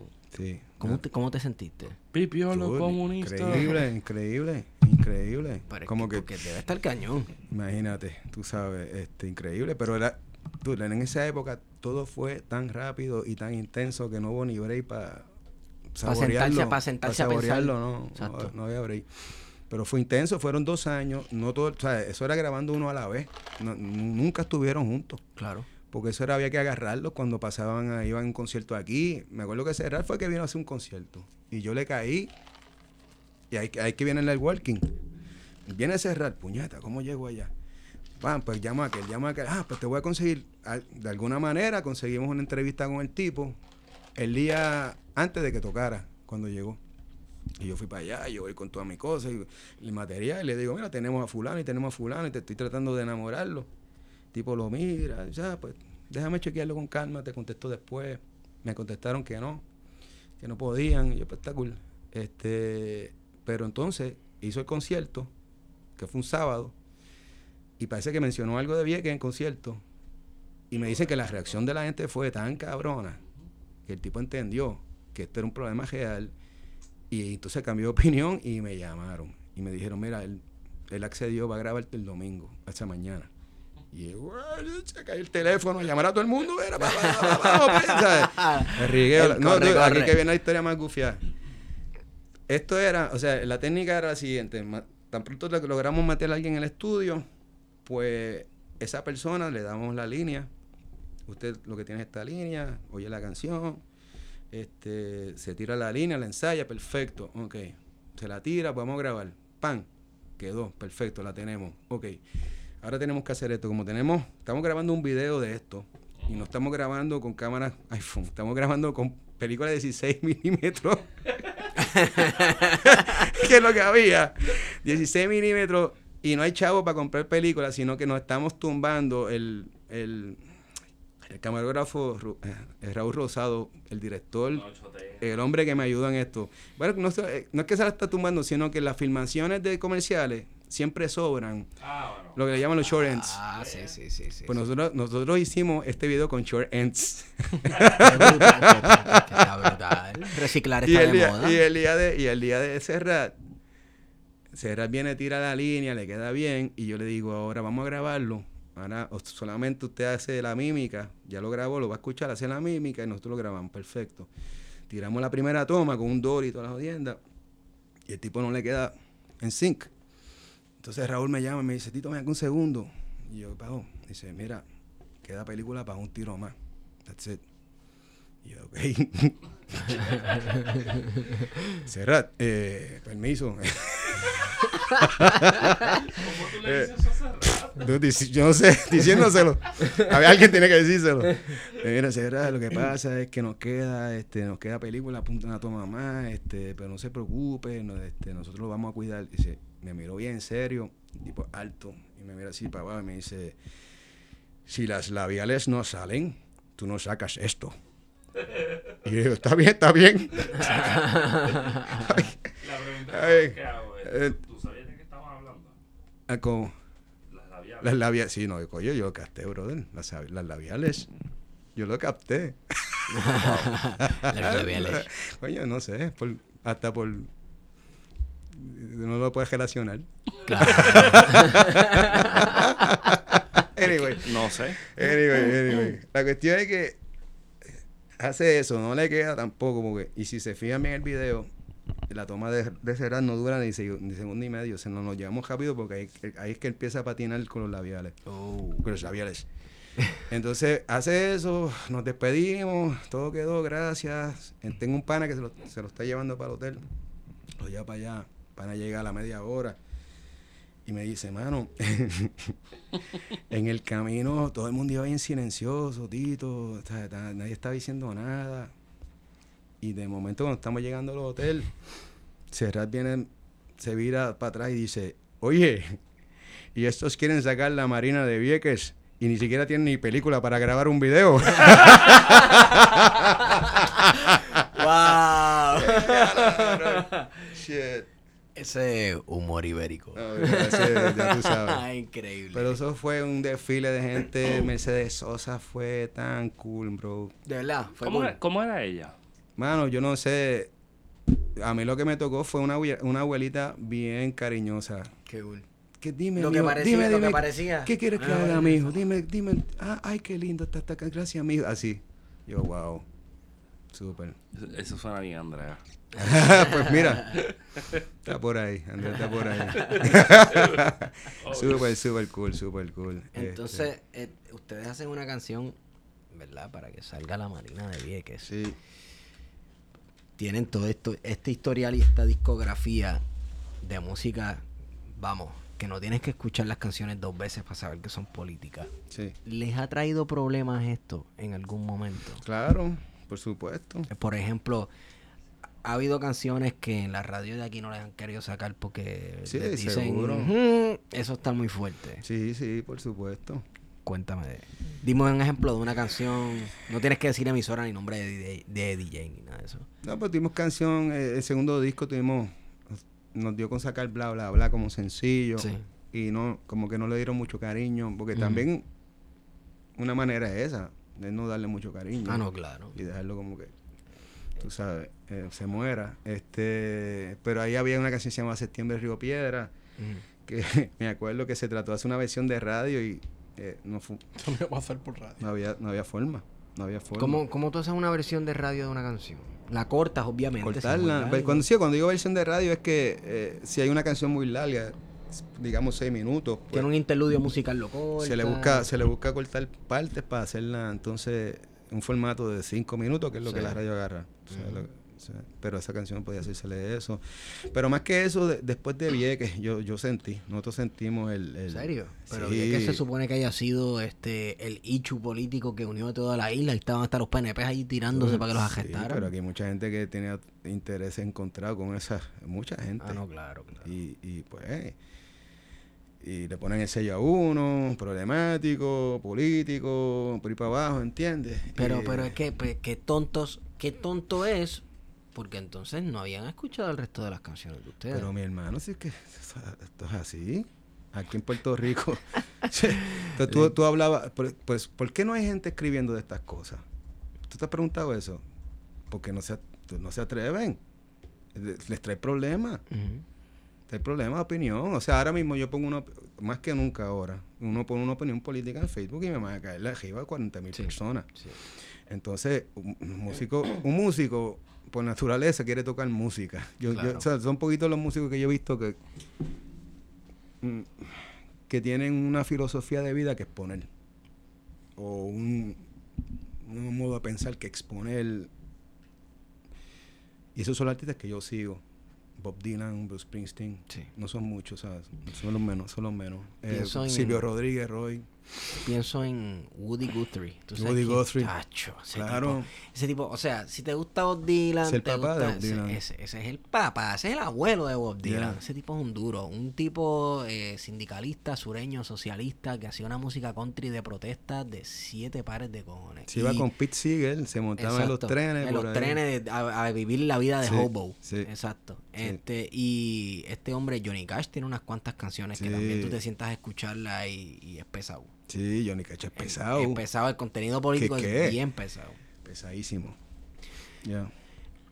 además ¿Por de eso ajá. ¿Por casualidad revisaste el libro de Maggie Barrero o te entrevistaron el de Prohibido Cantar? No. Que trae No. a colación algo de, de Fiera la Bella, cultura profética, sí residente y de cómo su música de alguna manera fue como que silenciada en Puerto Rico cuando empezaron a cantar. ¿No, ¿no has visto ese libro? No, no, no. pues está por aquí te lo enseñamos ahorita Ese es el libro de Maggie Marrero, ¿no? Sí. Sí. Y que, buenísimo. que, que ella está, eh, está diciendo eso, que, que, que hay ese tipo es, de... es un libro sobre la censura a la música en Puerto Rico Claro. A la canción protesta. Exa- sobre la Claro. música de protesta Claro. exacto Claro. La cuestión con la carpeta. exacto La radio comercial es bien comercial. La radio comercial es bien comercial. oye y la como radio te digo, lo, si no ves, o sea, eh, lo que nosotros estamos, hacíamos, no, ¿cómo te digo? No es cuestión de, cho- o sea, no, no, no, no es música de shopping mall. No, ¿Sabes? claro. Pero en ese sentido, si lo analizas de cierto ángulo, entonces eh, la radio comercial es bien política. Claro. Porque está haciendo Claro. unos está sistemáticamente discriminando contra cierto Claro. discurso político, lo que significa que está siendo súper político. Sí, sí, Claro. sí, está censurando. Exacto. Claro. La censura. Está empujando una ideología. Exacto. Bien Censurar duro. una ideología básicamente es empujar otra. Es empujar otra. Sí, porque claro. lo que empuja es el consumerismo y ese tipo de cosas. Consumerismo, se, Y crear los los chavales- patrones también de consumo, porque entonces le dice a la gente Sí. qué es lo que debe escuchar. Sí, Exacto. exacto. Y te vende anuncios de Carbotrap. Este. Déjame, Tírame un carbotrap. Déjame-. No, Dejen- espera. Ah, no, es dejen a. Pedro No, Aníbal. no, no, tranquilo. Pedro Aníbal es pipiolo, ya va. Se respeta sí? un poco, sí. Ah, no, espérate un momento. Tiene Twitter, cabrón. Comrade Pedro Aníbal. no sabía que era camarada, Pedro Aníbal. Me encanta el ruso tuyo, cabrón. Tuyo Súper duro. Ah, fuera de eso, fuera de la radio comercial y eso, no los han, por ejemplo, les han prohibido tocar en un sitio, en algún evento cultural, en un municipio, qué sé yo. Sí, un problema al principio, que ya casi folclórico. O sea, ¿sabes? En la Católica de Ponce, Ah. primer año, Para variar la católica. Ah, era como empezó.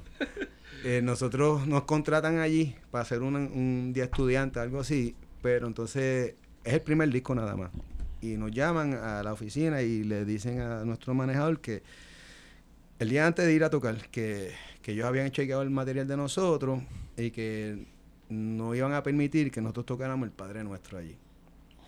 ¿Verdad? ¿Por qué razón? Bueno, porque ellos censuraron el Padre Nuestro en su universidad católica porque me imagino que ellos, su argumento es que era ofensivo a su religión. De- de- Eh, eh, eh. te puedo decir.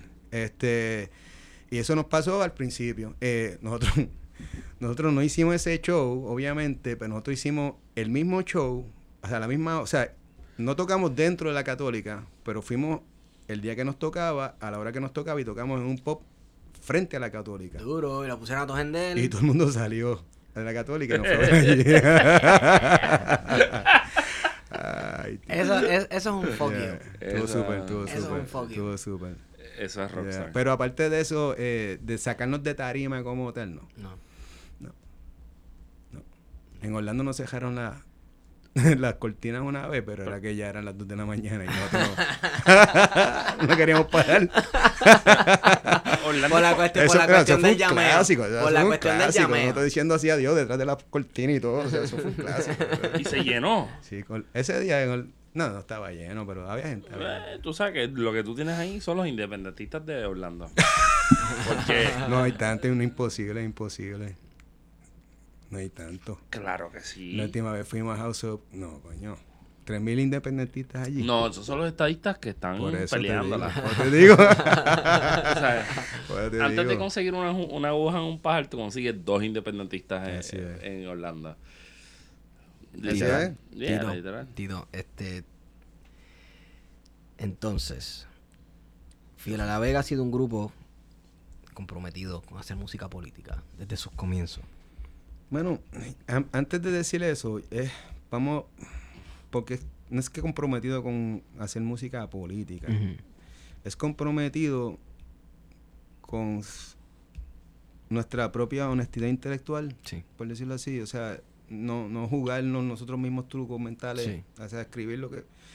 Y como la preocupación, por lo menos en caso mío, que escribo unas cuantas de esas canciones, es Puerto Rico. Sí. Pues, eh, para mí es inevitable tocar el tema. Claro. Eh, y y- y, ah, pues, pienso mucho en esto y leo mucho de esto.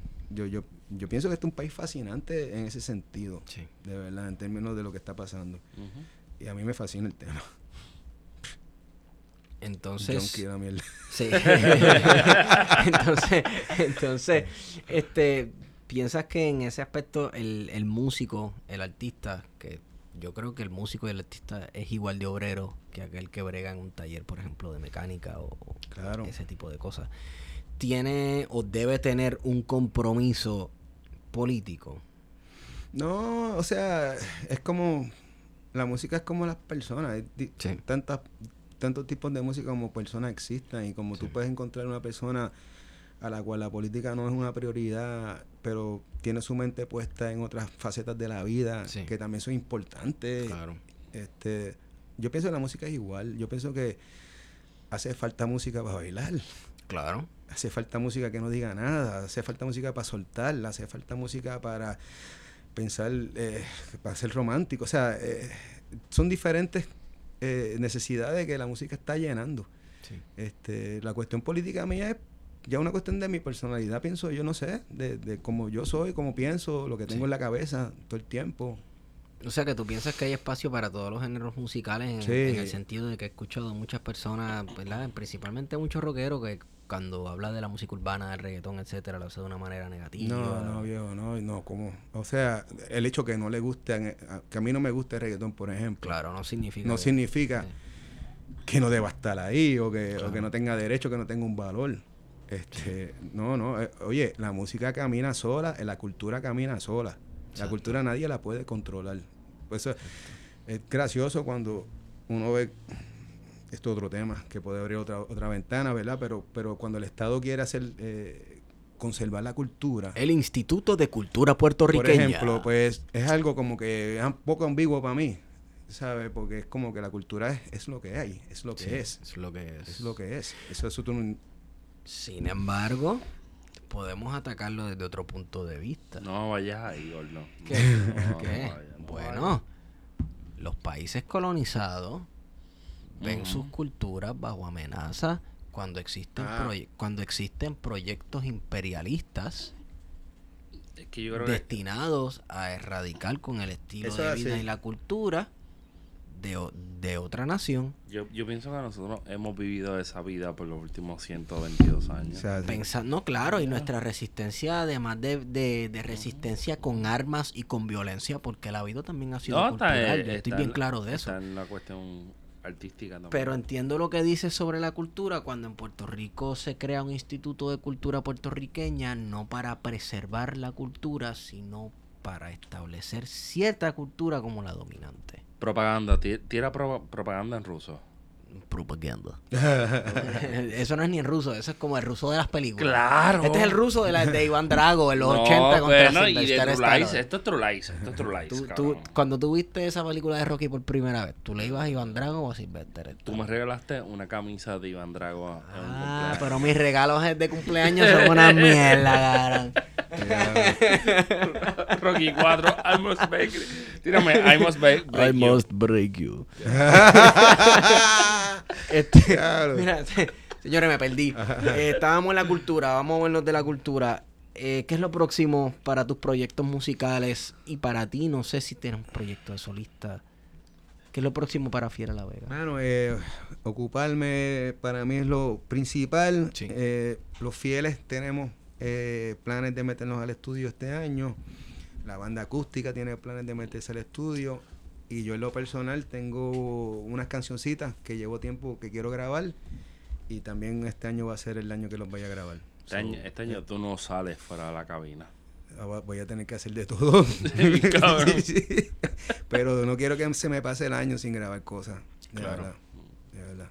Ya llevo, llevo pegado tocando mucho tiempo y, y me ido en ese viaje y tengo como que ah, parar y porque me hacen falta ya canciones no estoy harto. ¿Con qué grabas? ¿Con la tele o con la, o la de 28? Lo que haga falta. Ah. Lo que haga falta en el momento. Todo depende de la canción.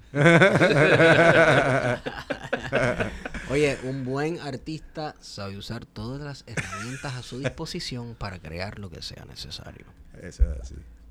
Mira, Entonces- que- que cuando grabamos en la cabina, la cabina que está ahí no era para... No era... Oh, Ah, bueno, si quieres oye, si- cuenta. si la- si quieres cogerla, la puedes orden, coger. ahí a la orden. Este, y presentaciones en vivo. ¿Tienen pronto por ahí algo Eh, bueno, yo, eh, ahora mismo yo tengo este mes eh, grande así con los fieles. Tenemos un concierto que se llama El Junte para la Historia, Ok. que somos tres bandas, eh, Fiera La Vega y estas bandas legendarias de los 70 que son Haciendo Punto en Otro Son Sí, Obviamente. y Moliendo Vidrio. claro. Nosotros hicimos este concierto hace 20 años en el Coliseo Roberto Clemente eh, y pues fue, fue un éxito, eh, fue un evento espectacular para Sí. nosotros como personas, eh, fue muy especial y nada, y entonces pues nos invitaron a, reno- a- a renovarlo este año y, vamos por encima. Esto va a ser el 21 de diciembre en el Choliseo. Sabes que eres la segunda persona de ese corillo que acabas de mencionar que nosotros entrevistamos porque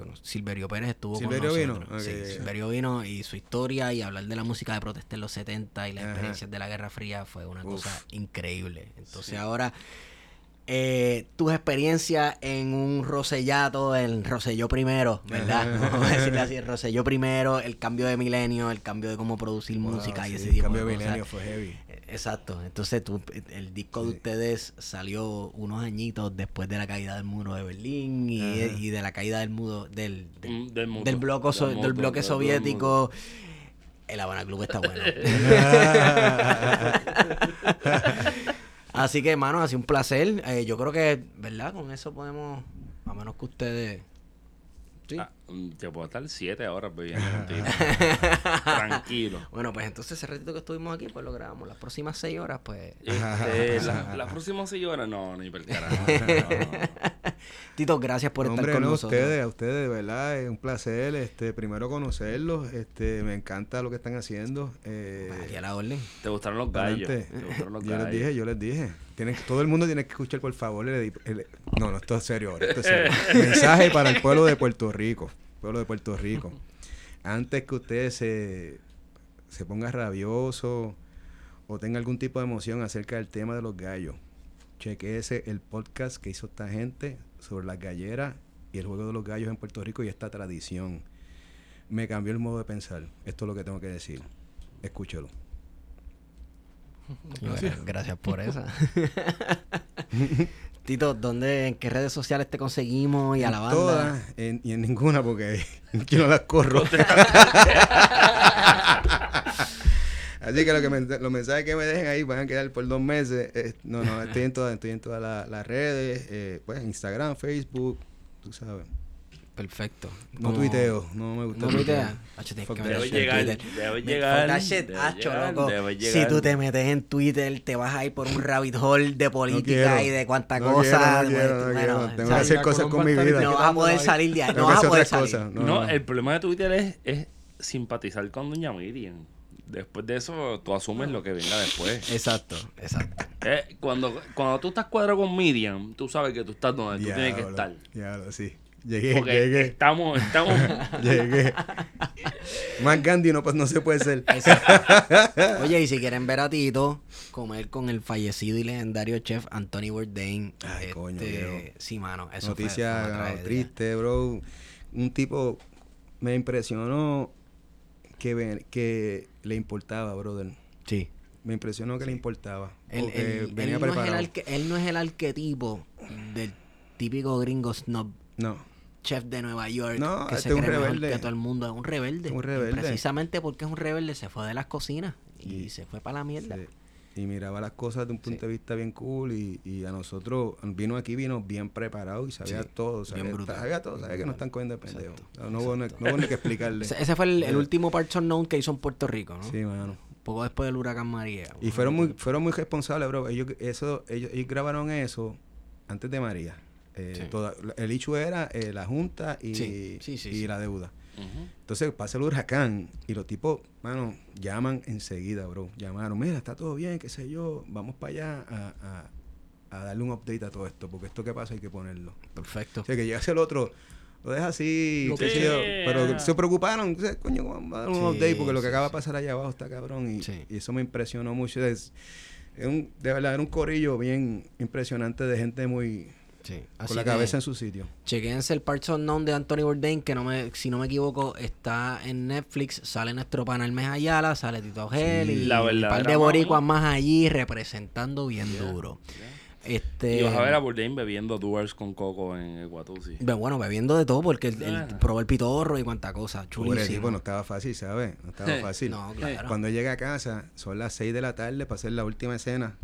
Pero él había hecho ya eso a las 12 en otro sitio y había pasado la misma cosa de comer, beber, la- o sea, Sí, todo. o sea, sí, sí, con una siesta para llegar a la casa y llegó a casa muerto y hubo que revivirlo. Toma, ¡pam! De cervecita. Un tipo volvió, pero trajín fuerte. Porque tiene que hacer eso todas las escenas. Exacto, Y yo, yo empecé a, a empezar a darme cuenta de que lo que él tiene no estaba fácil. Exacto. Y en todas Y las se- escenas, en todas las escenas donde él iba, por ejemplo, él comía en Vieques y le dieron allá a beber un pitorro que yo me que imagino que, beber, eso eso es lo estaba, que te que eso digo. estaba chacho. Que es la comida más el, pit- más el palo, más la cosa. Y Exacto. En cada escena. Que de nuevo Chequen ese, episodio de Parts Unknown Ah. con Anthony Bourdain en el que sale Tito está al final. Tito Planchadísimo. Planchadísimo. Y no se pierde el mes Ayala tampoco. Él me está espectacular. La baby, Siempre, la, la baby siempre, está abriendo. siempre, siempre. Lo mejor de la Este- playa Vega Baja. Yo creo que ya con eso podemos cerrar. Defiende, defiende a Raiza. Ah, no, no, no, yo estoy contigo. Tito, gracias por estar con nosotros. Eh, repíteme la fecha del, del evento legendario de la unión de, las de, de Haciendo El Punto. Junte para la Historia Ah. es este diciembre 21 eh, en el Choliseo, Ay, haciendo punto en otro son, moliendo vidrio y Fiera La Vega, en vivo. Super cool. Yeah. Bueno, este, a mí me consiguen por Estigón en Twitter. El podcast lo consiguen por Pet de Contingencia En Twitter. en Twitter Plan y de Plan de Contingencia Contingencia Podcast. Podcast en Yeah. Instagram. Feto. A mí me pueden seguir arroba PHTO en Twitter. Me pueden escuchar los martes con estos dos energúmenos hablando mierda en Radio Isla.